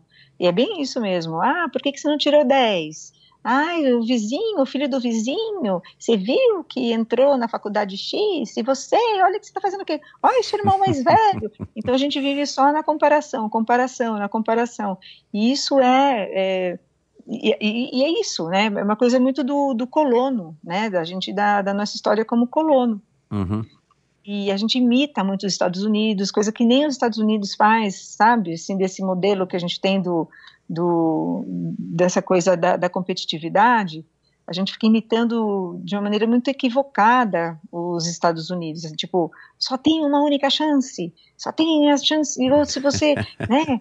Então, uhum. você não pode errar, né? E, e, muito pelo contrário, o erro, ele é um, ele é como se fosse, ele, ele tanto o erro quanto o acerto são processos de aprendizagem. E para nós aqui não, o erro é visto como uma falha, o, re, o erro é visto como um defeito. Se você é, se você é derrotado, você é, você é visto como a derrota é visto como uma coisa muito ruim, muito negativa, aqui como um castigo. Se você não é primeiro, você não pode, o segundo, você não pode ser o segundo. Você não vê a história, a evolução. Você tem que ser primeiro. O, o segundo lugar não vale, não é desvalorizado. Comparativamente com os, com os países que são potências no esporte, você acha então que o brasileiro, via de regra, né, nós estamos aqui generalizando, ele sai em desvantagem? Sai em desvantagem, porque a gente tem um mindset equivocado de competição. Então, a gente precisaria, por exemplo, o que é combatividade? É você, é você é, competir de uma maneira, usando suas ferramentas culturais e de uma forma estratégica.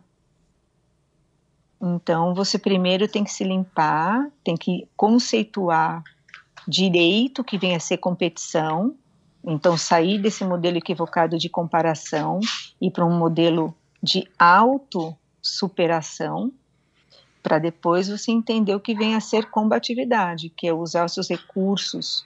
Né? Nós somos um país alegre? Somos um país alegre. Então, como que a gente vai usar essa ferramenta da alegria ao nosso favor. Como é que você então vai é, entender que a pressão ela pode ser vista como sua aliada e não como sua inimiga? Como é que você vai entender que você treinou e que você está lá tão é, tão bem preparado quanto o seu adversário uhum. e que você pode sorrir sim, que enquanto o outro está e que também isso quer dizer concentração. Uhum. O fato de você sorrir não quer dizer que você não está concentrado.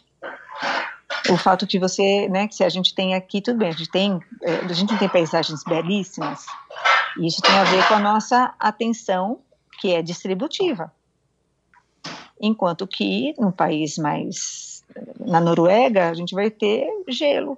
Então, é claro que eles têm atenção mais estreita, uma atenção mais é, né, estreita mesmo. Eles não têm uhum. uma atenção distributiva.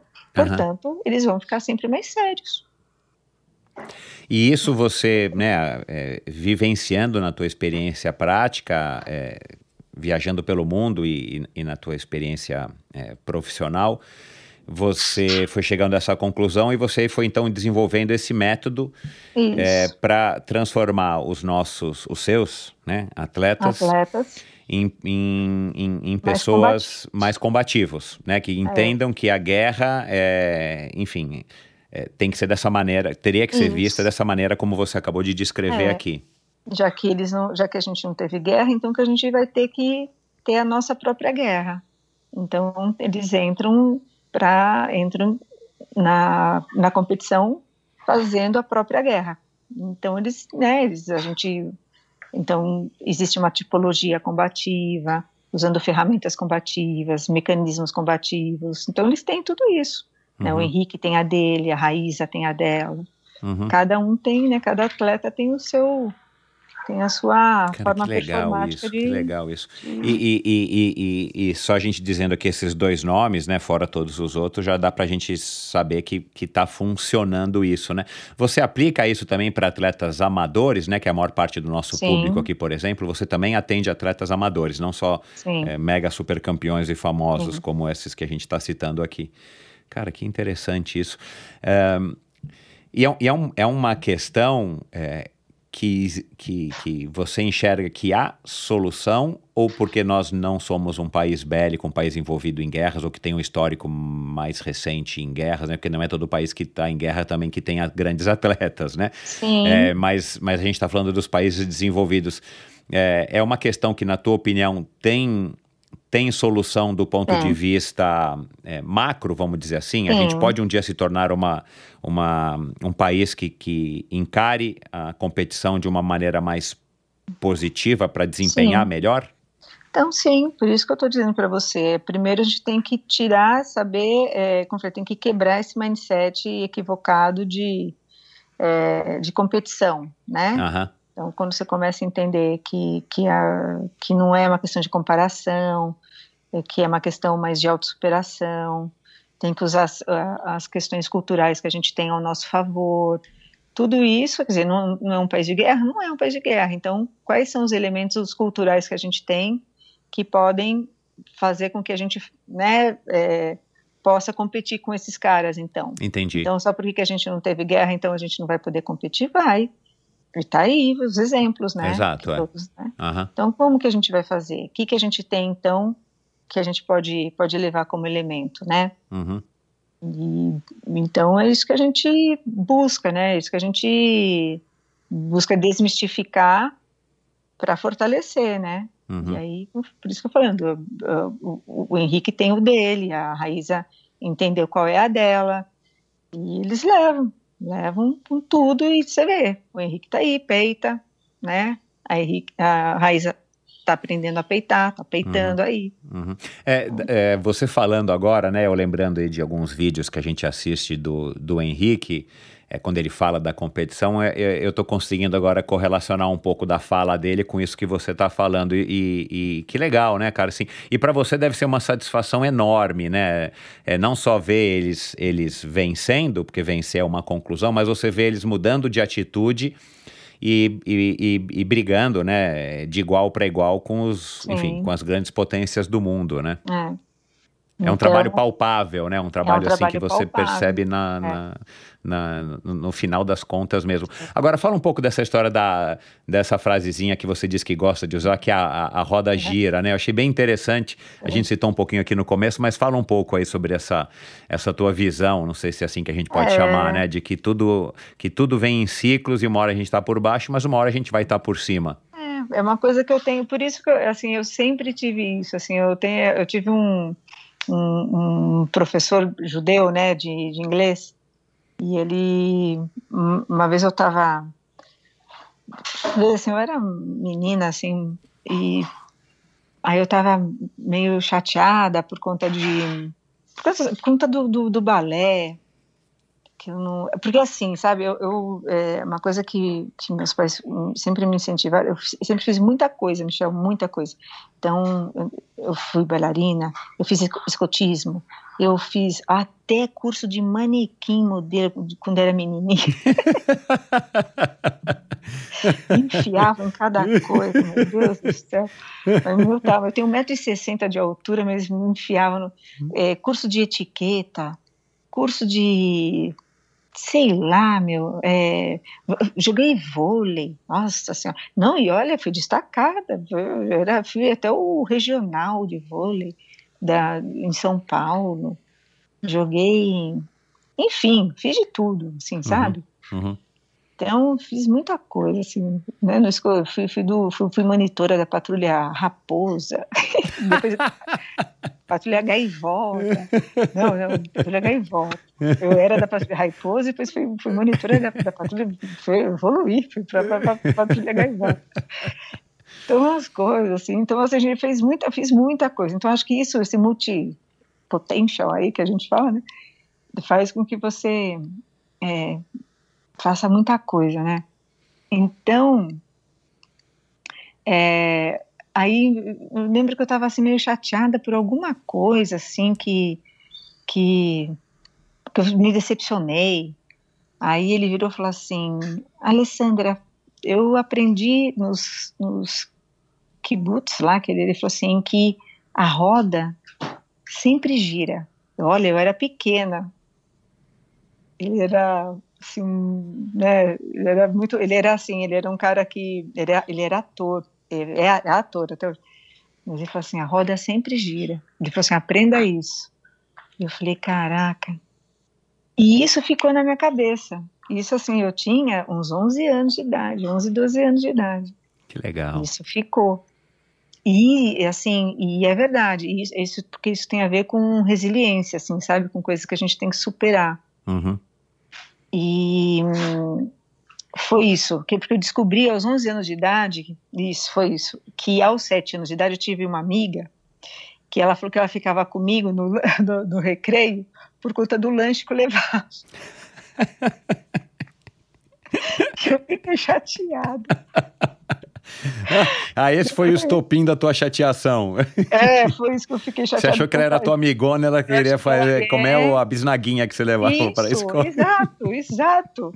Eu levava a bisnaguinha com aquele ioiô creme. e aí ela. Eu falei, olha, descobri. Ele falou, a roda gira. Daí eu nunca me esqueci disso, né? E aí depois eu vinha saber que ela engravidou cedo sabe? Engravidou com 15 anos de idade. Uhum. Olha que judiação, olha, a roda girou assim, de castigo, olha, sabe? Eu fico pensando essas coisas. Mas, assim, é, é isso. Eu, eu acredito muito nisso mesmo, que a roda gira, sabe? Então, acho que a gente não pode fazer nada assim de, às vezes, humilhar alguém, ou então achar que você está na. Na crista da, da, onda. Na crista da onda, ou achar que você está na arrogância, ou achar que você é o dono do mundo, ou achar que você achar que você nunca vai, vai sair do pedestal, sabe, umas coisas assim, uhum. ou achar que você está na, sei lá, lá embaixo, assim, na, na, na, M total, né? Uhum, uhum, tá lá embaixo, que você jamais vai conseguir conquistar tal coisa. E, e eu, né, às vezes você está lá embaixo mesmo, você acha que você está só perdendo, perdendo, perdendo, perdendo, perdendo, e que você não, já, não vai mais alcançar um objetivo. Eu, sempre creio nisso, eu sempre acho isso, que a roda gira. E você com certeza passa isso para os seus atletas clientes ah, e você tenta também desenvolver, porque é, nós somos mais ou menos da mesma faixa etária e hoje em dia é muito fácil, pelo menos para mim, eu estou entendendo que para você já faz algum tempo, mas assim, é fácil a gente entender isso, né? Assim, tem horas realmente que a gente tem que. Não é, não é aceitar, mas, enfim, a gente entende que a gente não está bem, mas daqui a pouco a gente vai estar, tá, é. seja profissionalmente, afetivamente, Sim. de grana, enfim, no esporte, né? Fisicamente. Mas é, é, é difícil a gente é, entender isso quando a gente é jovem, né? É. E, e, aí entra o teu trabalho, porque, claro, você trabalha com pessoas jovens e você tentar mostrar isso para eles é, para que eles, de alguma maneira, entendam que nem tudo que é bom vai durar para sempre, muito menos tudo que é ruim. É ruim, é exato. Michel, eu perdi meu pai com 18 anos de idade, no dia 12 de março, eu tinha tudo, assim. E no, no dia 15 de março trauma, né? entrou né? o, o plano Collor. Você lembra do plano Collor? Claro. Acho que foi 99, né? Não lembro. Foi, não, não, antes, foi não, 90. foi 90, é, é nossa, 90. É, 89 90, 90, é. É, foi 90. Eu, assim, eu lembro que ele, a gente, ele, eu, eu fiz o meu último ano de magistério com o meu primeiro ano de faculdade juntos. E aí no segundo, eu estava no segundo ano de faculdade e, e nesse, no segundo ano de faculdade foi o meu baile de formatura da, do magistério. Então, eu, no dia 9 de março, eu dancei, eu dancei o baile de formatura. No dia 12 de março, meu pai faleceu. No dia Nossa. 15 de março veio o plano Collor. Comeu nossa, nossa alma, né? É. Aí não tive dúvida. Lembra que eu falei para você que eu chorei uma, um dia inteiro? Foi o seu balé, luto. Uhum. Né? Do balé, que foi meu luto. Então, do meu pai, eu fiz assim: chorei um dia inteiro. Falei, bom, não tem dúvida, a gente está pobre. Eu peguei um, um papelão, com 18 anos, peguei uma, um papelão assim, e coloquei aulas particulares, que era o que eu sabia fazer, da aula. Coloquei lá, aulas particulares. No dia seguinte, no dia seguinte, por isso que eu falo que eu não tenho, é assim, eu sou farinha da curva mesmo. Veio uma mãe que era dona da farmácia da esquina, que ela tinha três filhos. Ela falou para mim, Alessandra, eu vou te dar um salário mínimo para você dar aula para os meus três filhos que eu não tenho, eu não tenho tempo. Você dá? Que legal, cara. Né? Então eu cuidei desses três meninos assim durante aquele ano, né? E aí no final do ano, daquele ano, eu estava com 32 alunos particulares. Que por isso que eu falo que a roda gira. Cara. Exato, é. E cara, desde cedo você já foi aprendendo isso, graças a esse professor, hein? Que te que de alguma maneira te alertou para isso e, e conseguiu colocar isso na tua cabeça que te marcou tanto, né? É. Né? Então, eu, o Tommy foi o meu professor, né? Tommy Ramon. Que ele é, é bem assim mesmo, que é, é roda gira. E esses dias eu ganhei um caderno com uma roda gigante de uma, uma, de uma, de uma pessoa muito especial, muito querida. É uma atriz chamada Nanda Ruano, que ela, ela falou, olha, qual é a frase que você mais adora do mundo? Eu falei, a roda gira. Ela me deu um caderno com uma roda gigante, assim, escrito a roda gira. É bem isso aí. Que legal, meu, que legal. É, você falou agora alguma coisa aí sobre é, arrogância e tal, né? É, no esporte e a pessoa se achar e tal, e, e desse método é, combativo, combativ combatividade que você explicou, que eu achei bem interessante. Aí me surgiu aqui uma, uma dúvida, uma curiosidade. Por exemplo, é, o bullying, né, que tanto se fala hoje em dia, né, que quando nós éramos crianças, enfim, a gente não tinha noção dessa terminologia, acho que nem existia aqui, enfim, da maneira como é aplicada hoje. É, mas hoje em dia é muito notório, tudo se fala e tudo não se pode fazer e tudo isso, tudo aquilo. É, por exemplo, no esporte, assim, é, é, é existem. Não sei se técnicas, não técnicas, mas é, o bullying é permitido, por exemplo, assim, vocês, é, você psicóloga, por não. exemplo, estimula uma técnica tipo assim, olha, quando você chegar lá, cara, dá uma rosnada do lado do, né, fala por Henrique Henrique, dá uma rosnada lá do lado do Nino, para ele perceber que você tá lá para, né, comer a roda ah, dele tá. nesse sentido, sabe, de usar ferramentas para você de alguma maneira tá hum crescendo frente ao seu oponente, é, para que ele se sinta, né, ou um poker face, né, já que agora você está na, é, na é, é, é, imersa aí no poker também, para que você use esses recursos é, não só para te dar uma, uma confiança maior, se é que dá, né, não sei, mas principalmente para intimidar o teu oponente, para mostrar que você está seguro de si, que você está campeão, enfim, que você está bem na ponta dos cascos para vencer aquela disputa, aquela competição, aquela partida? É assim, ó, uma coisa é bullying, né? Outra coisa é a intimidação, né? a, a inibição, você usar de um ritual de inibição, né? Então, o bullying jamais, porque um bullying vai, é, ele é algo ofensivo, algo que vai, vai diminuir o seu oponente, ah. algo que vai também é, te desonrar, né? Aham. Então, desonra, eu, eu acredito que o esporte ele tem que ser honroso, né? Uhum. Ele tem valores olímpicos, ele tem valores que, que assim, o teu adversário tem que te, eh, te engrandece, né? Então, você não pode desonrar o teu adversário. Então, bullying jamais. Mas você utilizar de capacidades, assim, de rituais de inibição, né?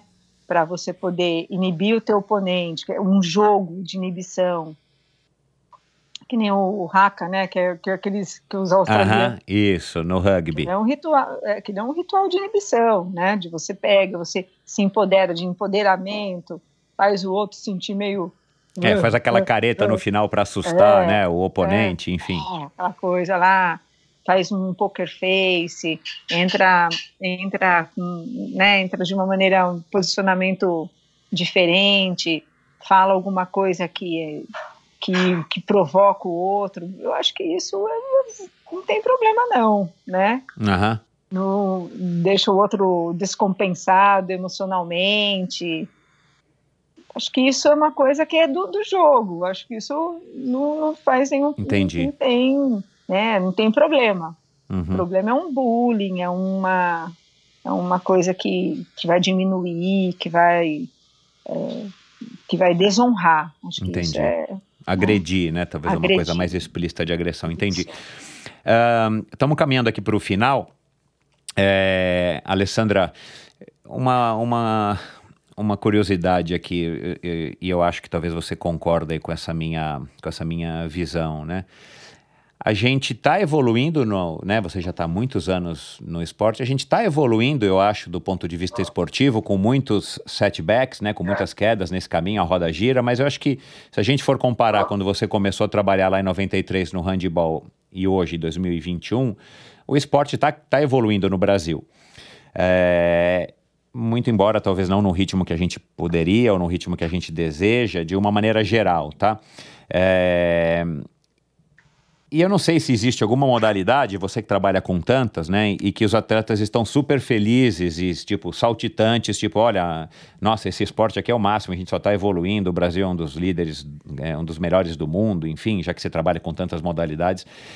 É, eu não sei se existe alguma modalidade assim no Brasil, né?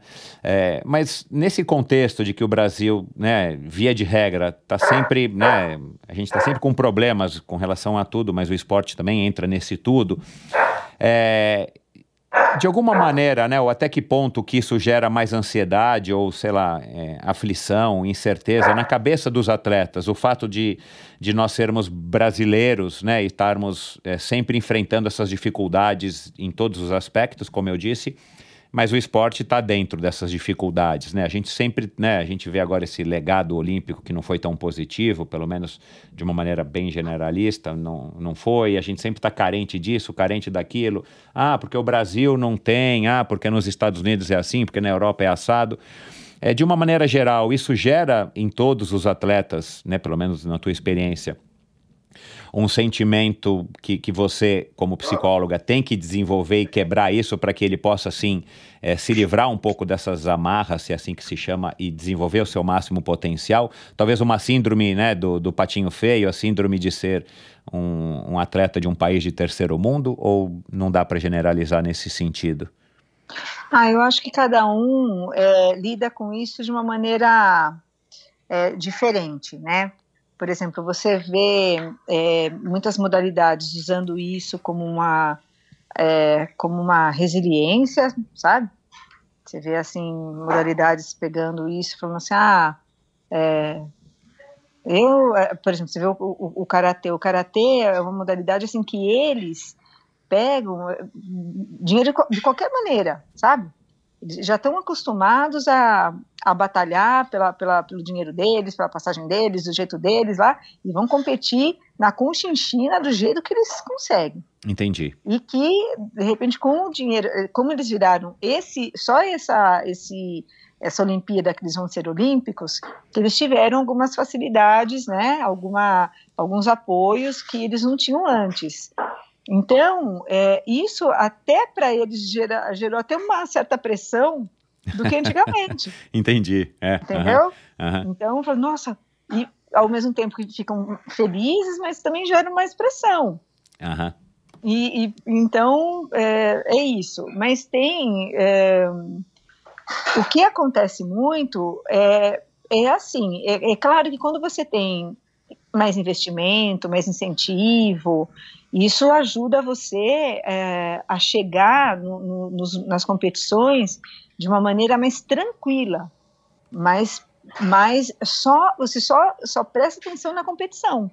Você não fica preocupado de, nossa, será que eu vou ter dinheiro para passagem? Será que eu vou ter dinheiro para estadia? Será que eu vou ter dinheiro para contratar uma pessoa? Você, você só chega para a competição. Uhum. Ao mesmo tempo, quando você também tem toda uma estrutura, para o brasileiro que não tem ainda uma preparação mental daquela, chega mais pressionado. Entendi. Porque tem que dar a resposta para tudo, para todo esse, para todo esse movimento, entendeu? Entendi. Agora, quando você já também tem é, uma preparação mental envolvendo é, envolvendo é, envolvida com tudo isso que você ganha, nossa, você chega chegando. Você chega já, tipo, olha, estou aqui preparado para dar conta de tudo que vocês. Então, o brasileiro chega com, eh, dando conta de tudo. Por quê? O brasileiro está muito, o atleta brasileiro está muito acostumado com o, com o trabalho. Ele é um trabalhador. Uhum. O atleta brasileiro, Michel, é trabalhador. Uhum. Entendeu? Ele não pode só ser atleta, né? Treinar, descansar, dormir, no psicólogo, comer. O cara tem que, né? Ele tem que fazer, enfim, tem que fazer por merecer em, no sentido mais amplo da palavra, é, né? É, ele é muito trabalhador, assim. É, vou dar um exemplo, né, do Henrique. O Henrique, ele é o atleta, o Henrique, a, a Raíza, é, né, vamos dar um exemplo aqui da mountain bike. Eles são, principalmente, assim, né, vamos pensar aqui do Henrique, ele é trabalhador. É um atleta que, é, que chegou onde chegou porque trabalha, Uhum, sabe? Ele Uhum. não passa um dia sem trabalhar, sem Uhum. trabalhar. uhum, uhum. Então, É um ralador, né? Ele tá ralando todo ralador, dia, dia e noite, né? dia. Aqui ele já disse uma vez, ele acorda, começa a mexer os pés já para saber se ele tá num, num dia bom. Exatamente, exatamente. O cara tá Então, 100% é ligado tudo- naquilo. É, é, é, é, é o planejamento, é a disciplina, é o foco, é a preparação física, é a preparação mental, é, é, sabe, é todo, é um checklist para estar do jeito como tá. Então, quando as pessoas já veem ele assim, é, aquilo lá é a pontinha do iceberg. Exato, claro, é.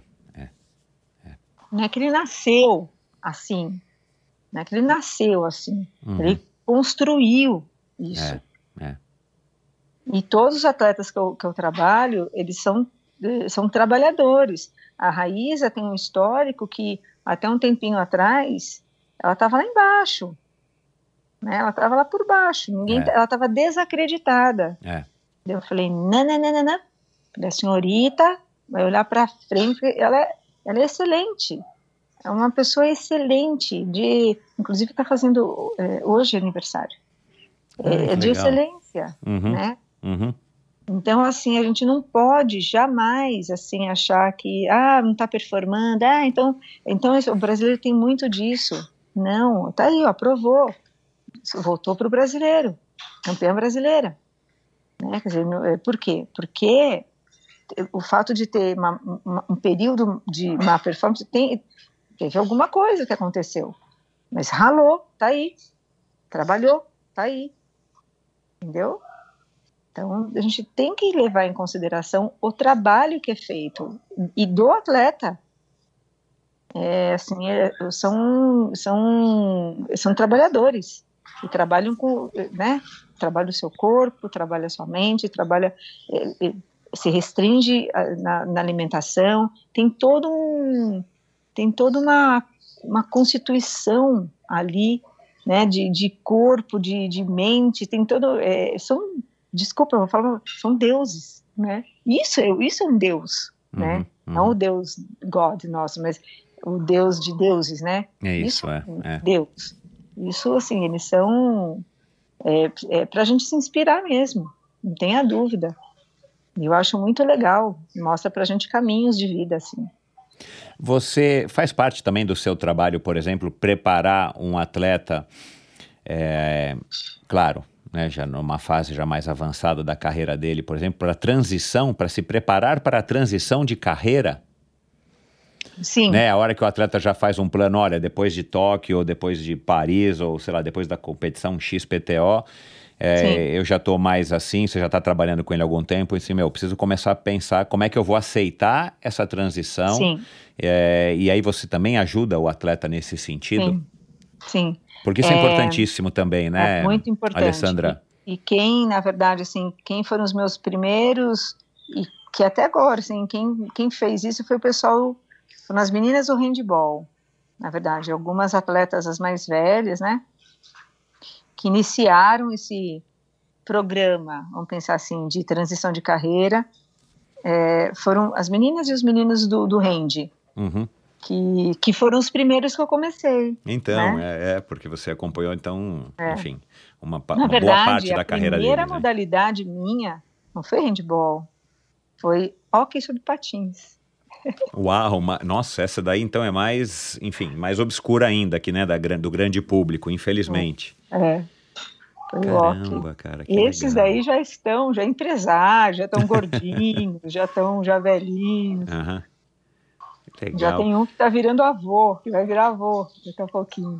que legal. É, eu acho que que, que enfim, que, que, é, que surgiu, né? Uma coisa que surgiu aí ao longo da tua carreira e que né, nunca a gente poderia imaginar. E, e, eu queria saber um pouco a tua opinião. Como é que, como é que você, Alessandra, como psicóloga, como é que você é, re recomenda, como é que você trata dessa questão que surgiu é, e que acaba talvez na minha opinião, acho que mais atrapalhando do que ajudando, que são as redes sociais, né? Essa, esse divertimento que acabou, entretenimento que acabou se tornando quase que um vício, muitas vezes um vício para as pessoas de maneira geral, e os atletas são pessoas, a gente não pode esquecer, e eles são jovens, eles estão inseridos nesse mundo, né, que está cada vez mais conectado, digitalizado.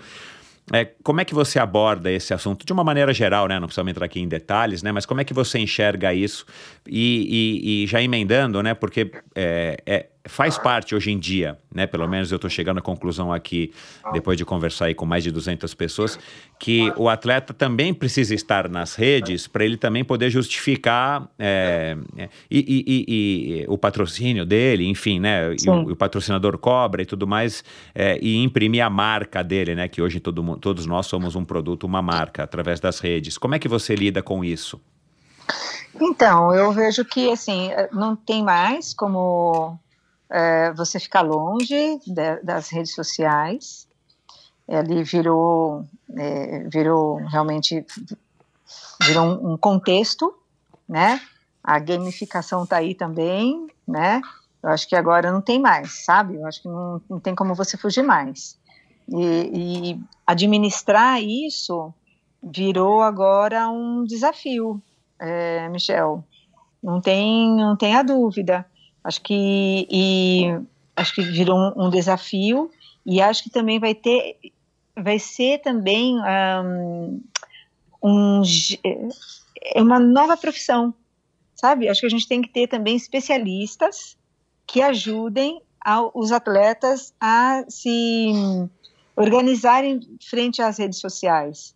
Tem que ter especialistas que ajudem. Já já, já, já, já deve, deve ter, então, na tua opinião, deveria ter pelo menos alguém, sei lá, é, vai ser especializado ter... em redes sociais para poder orientar também, junto com o nutricionista, Exatamente. psicólogo, treinador, é. como é que ele se comporta. É um novo, é um novo acho que é interessante isso. Que eu acho que assim tem o um media training, mas que não é bem o cara das redes sociais, entendeu? Ah, eu tá, claro, não é, não é, é, é, porque não é só você, não é só você ir lá e falar.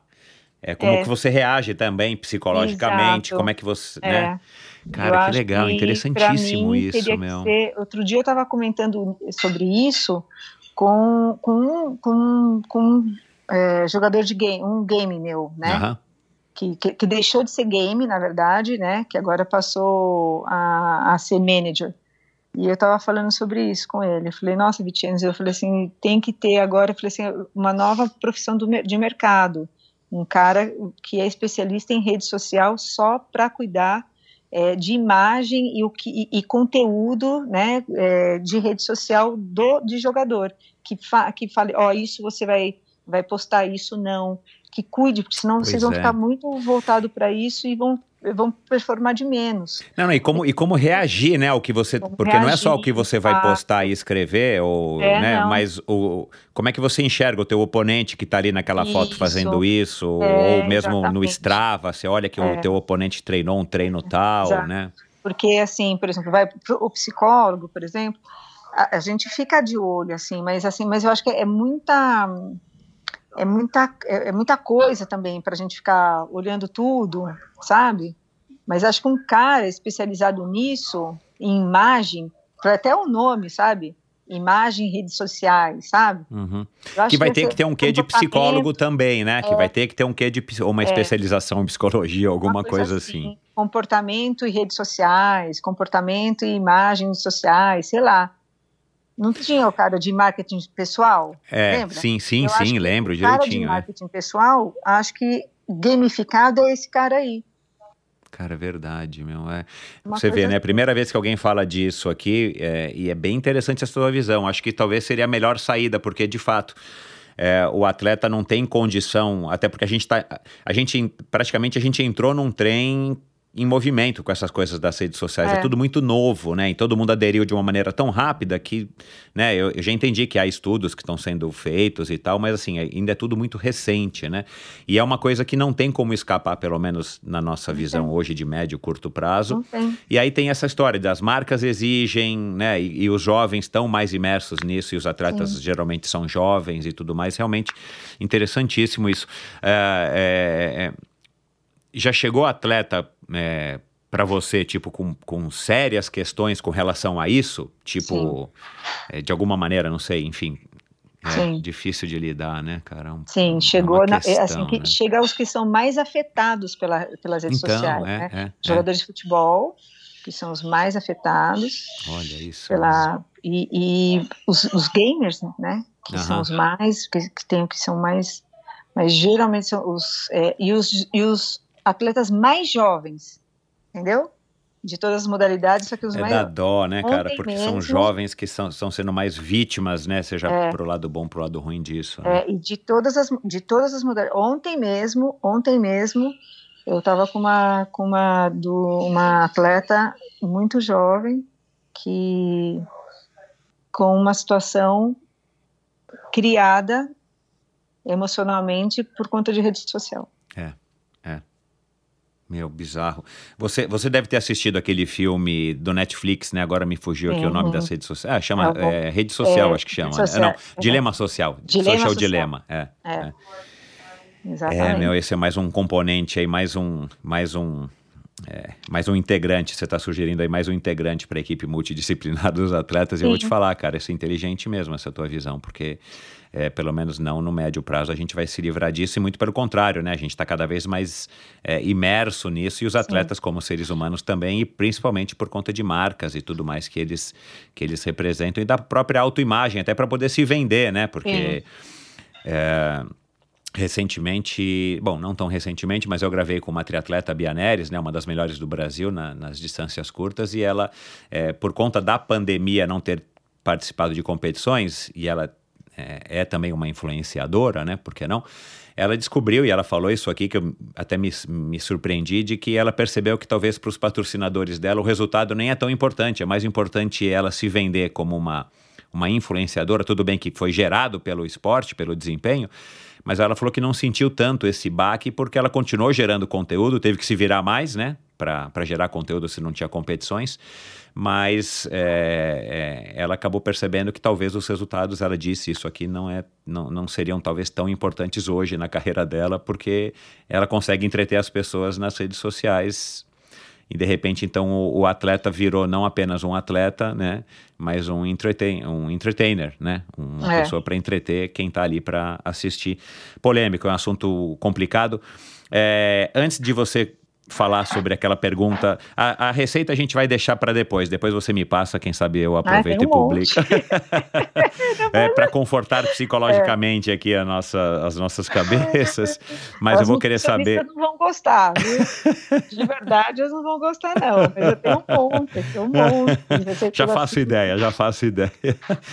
Mas eu quero saber da história dos jogos, se os jogos forem cancelados, o que, que você acha que vai acontecer no teu telefone celular. Mas é, dá para viver bem hoje, falando de grana, né? Você, você agora migrou não, né? Você está atendendo também os gamers e eu sei que é uma, é uma modalidade, meu, bilionária e o Brasil parece que está super bem ranqueado em, em termos né, de, de potência. É, é, ser psicólogo do esporte né, é uma profissão que dá aí um, enfim, um conforto que a grana proporciona, é uma profissão que paga bem, recompensa bem, é uma profissão que, que enfim, né, que, que, que é digna aí de quem está representando. Ah, Michel, é difícil, como eu falei para você, eu sou, eu sou fora da curva, né? Uhum. Mas eu consigo pagar bem minhas contas e aplicar ainda um dinheirinho. Legal. Legal. E, e, e, e, tem, e tem muito a ver com isso, assim, a modalidade que está mais em destaque ou que tem mais grana rolando, claro, paga melhor, existe esse tipo de, de Ah, é, acompanhamento é. ou não Não necessariamente? sei dizer para você se tem a ver com isso. É, e assim, é, eu fico até meio constrangida, porque às vezes eu escuto muito, muito né, os, os psis falando, né? Ai, hum, não dá, não tem, eu fico até meio constrangida, sabe? Quando, Entendi. Quando eu falo, eu fico, poxa vida. Mas assim, acho que dá para viver bem, sim. Acho que dá para viver bem, dá para você viver bem, sim, da, da profissão, dá para você é, fazer bons contratos, dá para você Depende de como você trabalha, acho que de como você. É, e precisa ter uma bagagem como a tua, por exemplo, é. né? Você já tem também a história que você não começou ontem, né? Não comecei Mas ontem. isso, isso é legal, enfim, eu, eu, eu pergunto também para entender isso, né? Tipo assim, que, que bom, né? Que, que no Brasil hoje existem psicólogos do esporte que vivem bem, que ganham o que merecem. É, isso significa de que, de novo, a gente está caminhando, né? Para é. frente. Né? A gente assim, não está parado. É que eu, assim, também tem uma coisa, eu durmo, durmo pouco, é, trabalho todos os dias. Claro, é. É. é. esse é um trabalho também que assim é tipo médico, né? Na verdade é, é uma é uma que, disciplina, né, da medicina, não sei como é que fala, é, porque assim é, de repente o cara te acessa e você tem que estar disponível, né? Porque o cara tá lá com alguma aflição, enfim, o cara tá necessitando de alguma coisa e aí as competições geralmente são finais de semana, quer dizer, então assim você tem que estar tá mesmo ligada direto, tem né? crescidos, né? Tem um marido que compreende, acho que também tem tudo isso aí, né? Claro. Que pode claro. Legal. Para a gente encerrar, antes de você passar aí os teus contatos e tudo mais, fazer uma propaganda aqui.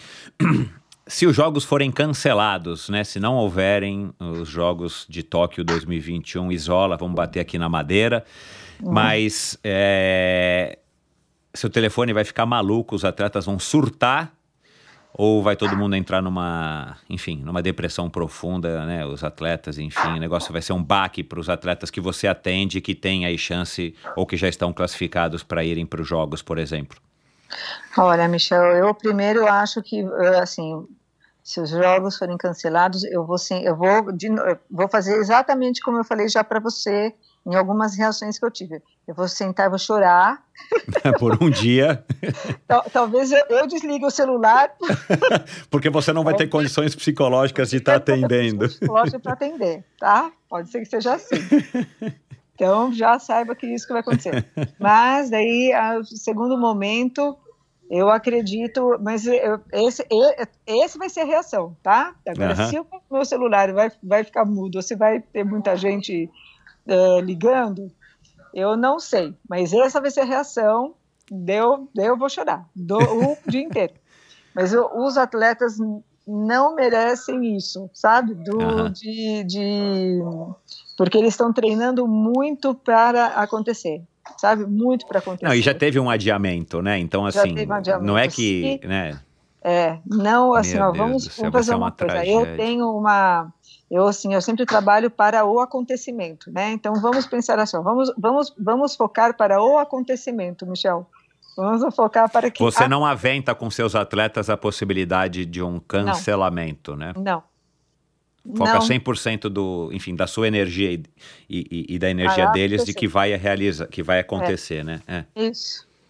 Entendeu? Caramba. E se não acontecer, a, a, a base é eu vou me dar o, direito de chorar um dia inteiro, tá? Bom, eu acho que vão ter alguns atletas teus aqui que estão ouvindo, né? Pelo menos aí do, do mountain bike. É, e, e, já fica o recado, então. Vamos deixar. Deixa para ligar dois dias depois para a Alessandra para esperar ela também se recompor. Afinal de contas, ela é um ser humano também, né?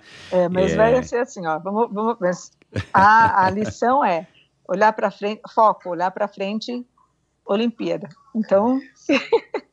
Vamos pensar que ela tá, está acontecendo. Isso aí, está legal.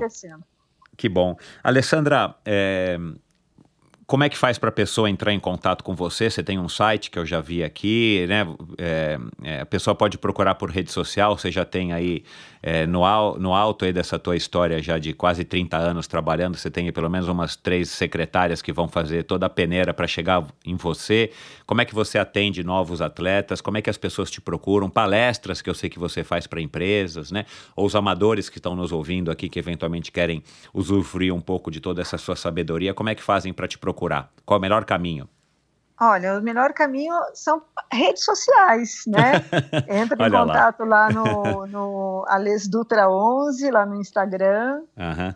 e que acabam, é, que acaba sempre é, né, entrando, vai ter assim, né, o meu, o meu ele é, ele é privado, né, mas pode, pode mandar recado pelo, é, ali pelo Messenger, pelo Messenger, não é? Messenger, direct, direct, DM, direct, direct message né? dentro do, é, do Instagram. Mas o Instagram é a melhor ferramenta, então? Para mim é a melhor ferramenta, tá? Legal. É, ali já, dali a gente consegue dirigir para outras coisas. Seja para palestra, seja para... Legal. Legal. Tá bom, eu vou colocar aqui no post do episódio de hoje os links para várias coisas que a gente conversou aqui, é, enfim, outros vídeos que você participou também, teu site e teu Instagram. É, últimas considerações antes da gente encerrar essa conversa bem legal, Alessandra? Olha, uh, as últimas considerações, na verdade, eu quero só dizer que a roda gira, essa é, fica a frase. Legal. E agradecer você, Michel, pelo convite, né? Eu acho que você tem um podcast maravilhoso. O Endorfina realmente é, é, muito, muito sério. Acho que é um podcast que atinge pessoas muito especiais. Já ouvi falar coisas belíssimas a respeito do Endorfina. Obrigado. Por isso que eu, que eu né, aceitei com o maior prazer aqui, porque eu sei que você faz com muito carinho e com muita seriedade, viu? Parabéns. Bom, que bom, muito obrigado. É, parabéns aí por todo esse trabalho. É, oxalá vão acontecer os jogos e você não vai ter que chorar por um dia sem parar. Não. e, e, boa sorte, principalmente agora nessa reta final aí com todos os teus atletas. É, que vão, né, tomara para os jogos. E claro, com todos os outros, parabéns aí por esse trabalho. Eu acho que é uma grande contribuição para o esporte nacional. Muito obrigado pela sua participação, Alessandra. Obrigada a você, viu, pelo convite. Tchau, Até obrigado. Tchau, tchau. E é isso, pessoal. Espero que vocês tenham curtido. É um assunto que me interessa bastante. Eu sou fascinado aí por esse aspecto psicológico. E, e que bom que a Alessandra topou participar. Que bom que ela falou que as coisas estão é, melhorando aos poucos, as coisas estão melhorando, as pessoas estão dando importância. E esse último, é, enfim, um desse, um, um, esse assunto que a gente abordou agora mais para o final, bem interessante essa visão dela de que é, já já deve, deve surgir ou deveria surgir uma, uma, uma pessoa para estar tá assessorando os atletas também nesse aspecto de como lidar com as redes sociais. Eu acho que isso é, é outro tema aí que, se eu conseguir, quero trazer mais convidados. Se você tiver alguém que seja entendido disso, que tem experiência e quiser indicar, fique super à vontade. Foi um, uma conversa muito interessante com a Alessandra. Quero agradecer aqui novamente ao Rui, ao Rui Avancini, é, que foi a pessoa que me conectou com ela, e aliás, eles são super, é, enfim, são super próximos e, e têm um respeito, possuem um respeito mútuo um com o outro, por isso que a Alessandra também topou. Então, muito obrigado, Rui, se você está ouvindo aqui. É, aliás, ouça o episódio com o Rui Avancini, ouça o episódio com o Henrique Avancini, com a Carla de Pierro, que também é psicóloga aí do COB, com o Bernardo Fonseca, que é o cara que trouxe a, o X-Terra aqui para o Brasil, Triathlon Off-Road. E eu também tive um especial, né, se você curte é, assuntos de automobilismo. Eu tive um, um, um, especial no ano passado, é no ano de 2020, com pilotos, três pilotos que, que participaram, que participam, que participaram, enfim, que pedalam, que, que usam os esportes de endurance também para melhorar o seu condicionamento físico. O Fittipaldi, o Vitor Meira, o Ricardo Maurício, já passou por aqui também o Tony Canaan, triatleta e Ironman. Uh, quem mais? A Raíza Golão, claro, lá atrás, um dos primeiros episódios, aí logo acho que nos primeiros meses do Endorfina, eu gravei com, o, com a Raíza Golão, enfim. É, vai lá dar uma olhadinha no, nesse local, aqui nesse mesmo local que você está ouvindo esse podcast. Você já sabe onde ouve podcasts, vai lá e dá uma navegada. Você encontra esse e todos os outros episódios. Quero agradecer a sua audiência. Se você não assina ainda a newsletter semanal do Endorfina, o que chama a sua dose extra de inspiração, eu mando normalmente, normalmente não, eu mando ela às sextas-feiras é, para que você tenha aí um pouco mais de inspiração no seu final de semana, se você estiver buscando inspiração, além de ouvir os episódios do Endorfina, que eu tenho a impressão que eles são mais ouvidos de fato nos finais de semana. Então vai lá, assine, vai lá no meu site agora, endorfinabr.com, é, preencha lá o seu nome, seu e-mail e a partir já da próxima sexta-feira você vai estar recebendo esse newsletter, um e-mail curtinho aí com assuntos que eu gosto de compartilhar, além de falar um pouco sobre o convidado da semana. E é isso, pessoal. Muito obrigado aí pela sua audiência. Eu espero vocês no próximo episódio do Endorfina Podcast, com certeza com um convidado com uma história, com é, mais inspiração, mais conhecimento para compartilhar. Afinal de contas, conhecimento não é nada se ele não é compartilhado. Muito obrigado e até a semana que vem. Tchau! E eu quero então agradecer aos patrocinadores que viabilizaram o episódio de hoje, a começar pela Bovem Energia arroba Bovem Energia é o perfil deles no Instagram se você quer conhecer mais a respeito dessa comercializadora, gestora e geradora de energia. Assim como para os meus convidados, para a Bovem, energia é um assunto muito sério. É uma empresa sólida e confiável, com profissionais experientes e treinados para lhe oferecer agilidade no atendimento, robustez e competência na condução dos negócios. Saiba mais em bovem.com.br. De energia, a Bovem entende. Esse episódio também foi um oferecimento da Stratus Endurance Fluids, um intratreino de carboidratos e eletrólitos 100% limpo e plant-based. Quando o pessoal da Stratus começou a desenvolver um suplemento intratreino, a intenção era criar um produto que entregasse tudo o que um atleta precisa para manter seus níveis de glicogênio muscular e hidratação da forma mais natural possível, sem depender de mais nada. Seja você um atleta de endurance ou de esportes intervalados intensos, a meta era chegar a um produto completo com múltiplos carboidratos para fornecer energia e todos os eletrólitos necessários para repor os minerais perdidos através da transpiração. A Stratos então levou a nutrição esportiva para o próximo nível. Glicose e frutose na proporção ideal para maximizar sua absorção sem gerar o desconforto gastrointestinal que incomoda tanta gente. Com 79 gramas de carboidrato por porção, o Stratos tem a capacidade de levar energia para os músculos de forma contínua, preservando as importantes reservas de glicogênio para que elas estejam disponíveis quando você realmente precisa manter a sua performance e superar limites. Do outro lado, o sódio. Sem ele, a glicose não é absorvida de forma eficaz, gerando desconforto ou sobrecarga no sistema digestivo. Potássio, magnésio e cálcio nas medidas certas e tão necessários para evitar câimbras e repor os minerais perdidos. Como se não bastasse, ele ainda é vegano, não possui glúten, corantes ou aromas artificiais. Não possui organismos geneticamente modificados, não tem lactose e ainda é feito com fruta de verdade, no caso, né, limão, para o sabor limão, ou ainda a versão sem sabor, se você é um daqueles que preferem um suplemento ainda mais leve e neutro. Stratos ajuda você a ir mais longe, mais rápido e a recuperar-se mais depressa. Saiba mais sobre a Stratos e compre agora mesmo no site o extratos.life, é, xtratos.life é o site deles, xtratos.life. No Insta e no Facebook, siga stratos.endurance, mesma coisa, xtratos.endurance é o nome deles, o perfil deles, tanto no Instagram quanto no Facebook. Siga, vá lá agora e confira aí as novidades dessa empresa que é super bacana e que está surgindo lá no Rio Grande do Sul. E por fim, quero agradecer a Supacas, Supacas, que é a marca de acessórios, a marca californiana de acessórios de ciclismo de alta performance patrocinadora da equipe profissional de ciclismo Bora Hansgrohe, que produz fitas de guidão, luvas, meias, suportes de caramanhola, selins e uma grande variedade de acessórios muito legais, funcionais e de alto desempenho. Encontre os produtos da Supacas aqui no Brasil e nas melhores lojas do ramo e no site ultracicle.com.br e siga o perfil oficial da Supacas no Brasil, Ultracicle, cicle com i, Ultracicle, tudo junto no Instagram.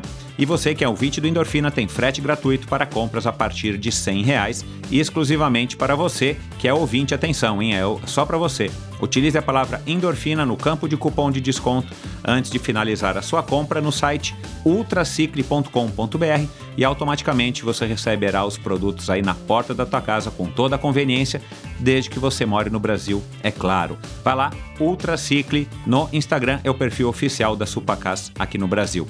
Esse e todos os episódios do Endorfina são editados pela produtora Pulsante.